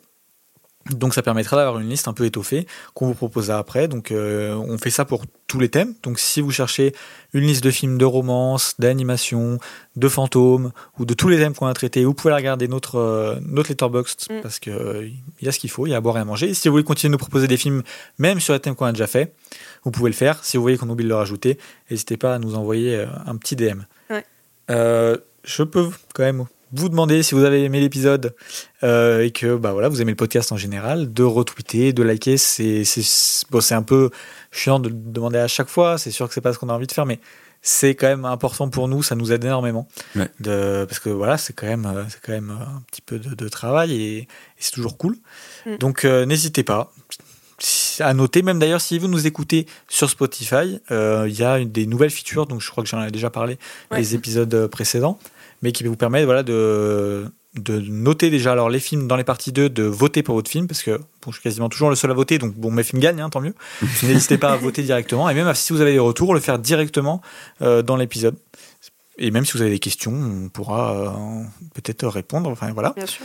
euh, Qu'est-ce que j'oublie, moi? Je ne sais plus. Je... Ça fait beaucoup de. Super de- Seven, de- peut-être Bah oui, Super Seven, parce que le podcast est affilié euh, à l'association Super Seven. Bon, on en parle à chaque fois. Si vous voulez savoir ce qu'est Mm. Super Seven, allez à la fin de n'importe quel de nos épisodes. Ouais. On en parlera plus. Sinon, Ou sur nous- euh, super7.fr. J'allais le dire exactement sur super7.fr. Beaucoup, beaucoup de choses. Si vous voulez nous soutenir, vous pouvez adhérer à l'association. C'est 10 euros et ça, voilà, ça, ça nous et aide. ça nous aide. Mm. énormément. Donc voilà, qu'est-ce que je peux dire d'autre? À part qu'on se retrouve du coup la semaine prochaine pour la deuxième partie, la deuxième partie dans laquelle donc bah, Pauline, Louis et moi on va proposer les films qu'on a choisis à Frigo. Ouais. Mm. Et donc euh, bah, on vous dit à la On semaine donne pas prochaine. nos réseaux, nous Est-ce que ouais, toi Ah tu. oui, mais Où Moi, est-ce je qu'on suis- peut voir tes, tes retours comme Moi, je j'ai suis dans mon. Benz par exemple de quoi Où est-ce qu'on peut voir tes retours comme j'ai gié dans mon Benz par exemple? Ah oui, c'est vrai, purée qu'on a des réseaux. Alors, euh, bah, je vais commencer puis après je vous laisse faire. Euh, moi, vous pouvez me retrouver sur Twitter et Instagram à DK24 underscore et sur euh, Letterboxd à DK24. Et il va arrêter de shitpost sur les Celtics, peut-être. euh, on Oh, verra. mais ça va, je je le fais la nuit, au milieu de la nuit, parce que vous les avez beaucoup dans l'hôtel.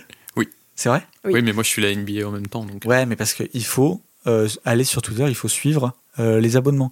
Vous savez, maintenant, il y a deux, il y a deux trucs. Mm. Pour Et le- vous et... Voilà, et ben il faut pas prendre le pour vous, c'est nul, Ouais. c'est pas bien. Prenez celui à côté, vous aurez que les trucs que vous suivez par ordre euh, de- Chronologique. de- chronologique. Ça Donc, comme ça, dénonce ici. hein. eh oui. Et Mhm. comme ça, comme moi je shitpost à 2, 3 ou 4 heures euh, du matin devant les Celtics, vous, euh, vous êtes euh, épargnés. Mais go Je savais même pas que c'est- ça existait ça. Je suis tellement Ouais. sur Twitter que je sais même pas les features qui ont été ajoutées. Ouais, si, mais bref, des c'est trucs, un débat voilà. à part. Mhm. euh, suivez Mais pas du coup, des c'est cas, quoi ton. Twitter, Frigo? Et bah moi c'est euh, @frigobits sur euh, sur Twitter. euh, Twitter euh, avec un S parce qu'il y a plusieurs bits euh, at al underscore s i i m sur Instagram et afrigo underscore sur Letterboxd qui euh, doit être à jour je pense comme d'habitude Ouais. Ouais. ouais ouais voilà Bon, vas-y, j'enchaîne. hein. Allez. allez Euh, moi, sur Twitter, c'est at polynôme avec un tiret du 8 à la fin. Sur Instagram, c'est pauline-du-8 Janon, J-A-2-N-O-N. Et sur Letterboxd, c'est Melvin Udall, comme le personnage de Jack Nicholson dans Pour le pire et pour le meilleur. et toi Louis? Et moi, ça va être tout simple. Sur Twitter, Instagram et Letterboxd, vous me retrouverez sous le nom de loulou-8 MacDuck. voilà C'est bon, je peux te dire à la semaine on peut prochaine. conclure on Ouais. peut On peut conclure, conclure. allez. ouais. Bah, à la semaine prochaine pour la partie 2. à Salut. la semaine Salut. prochaine Cut.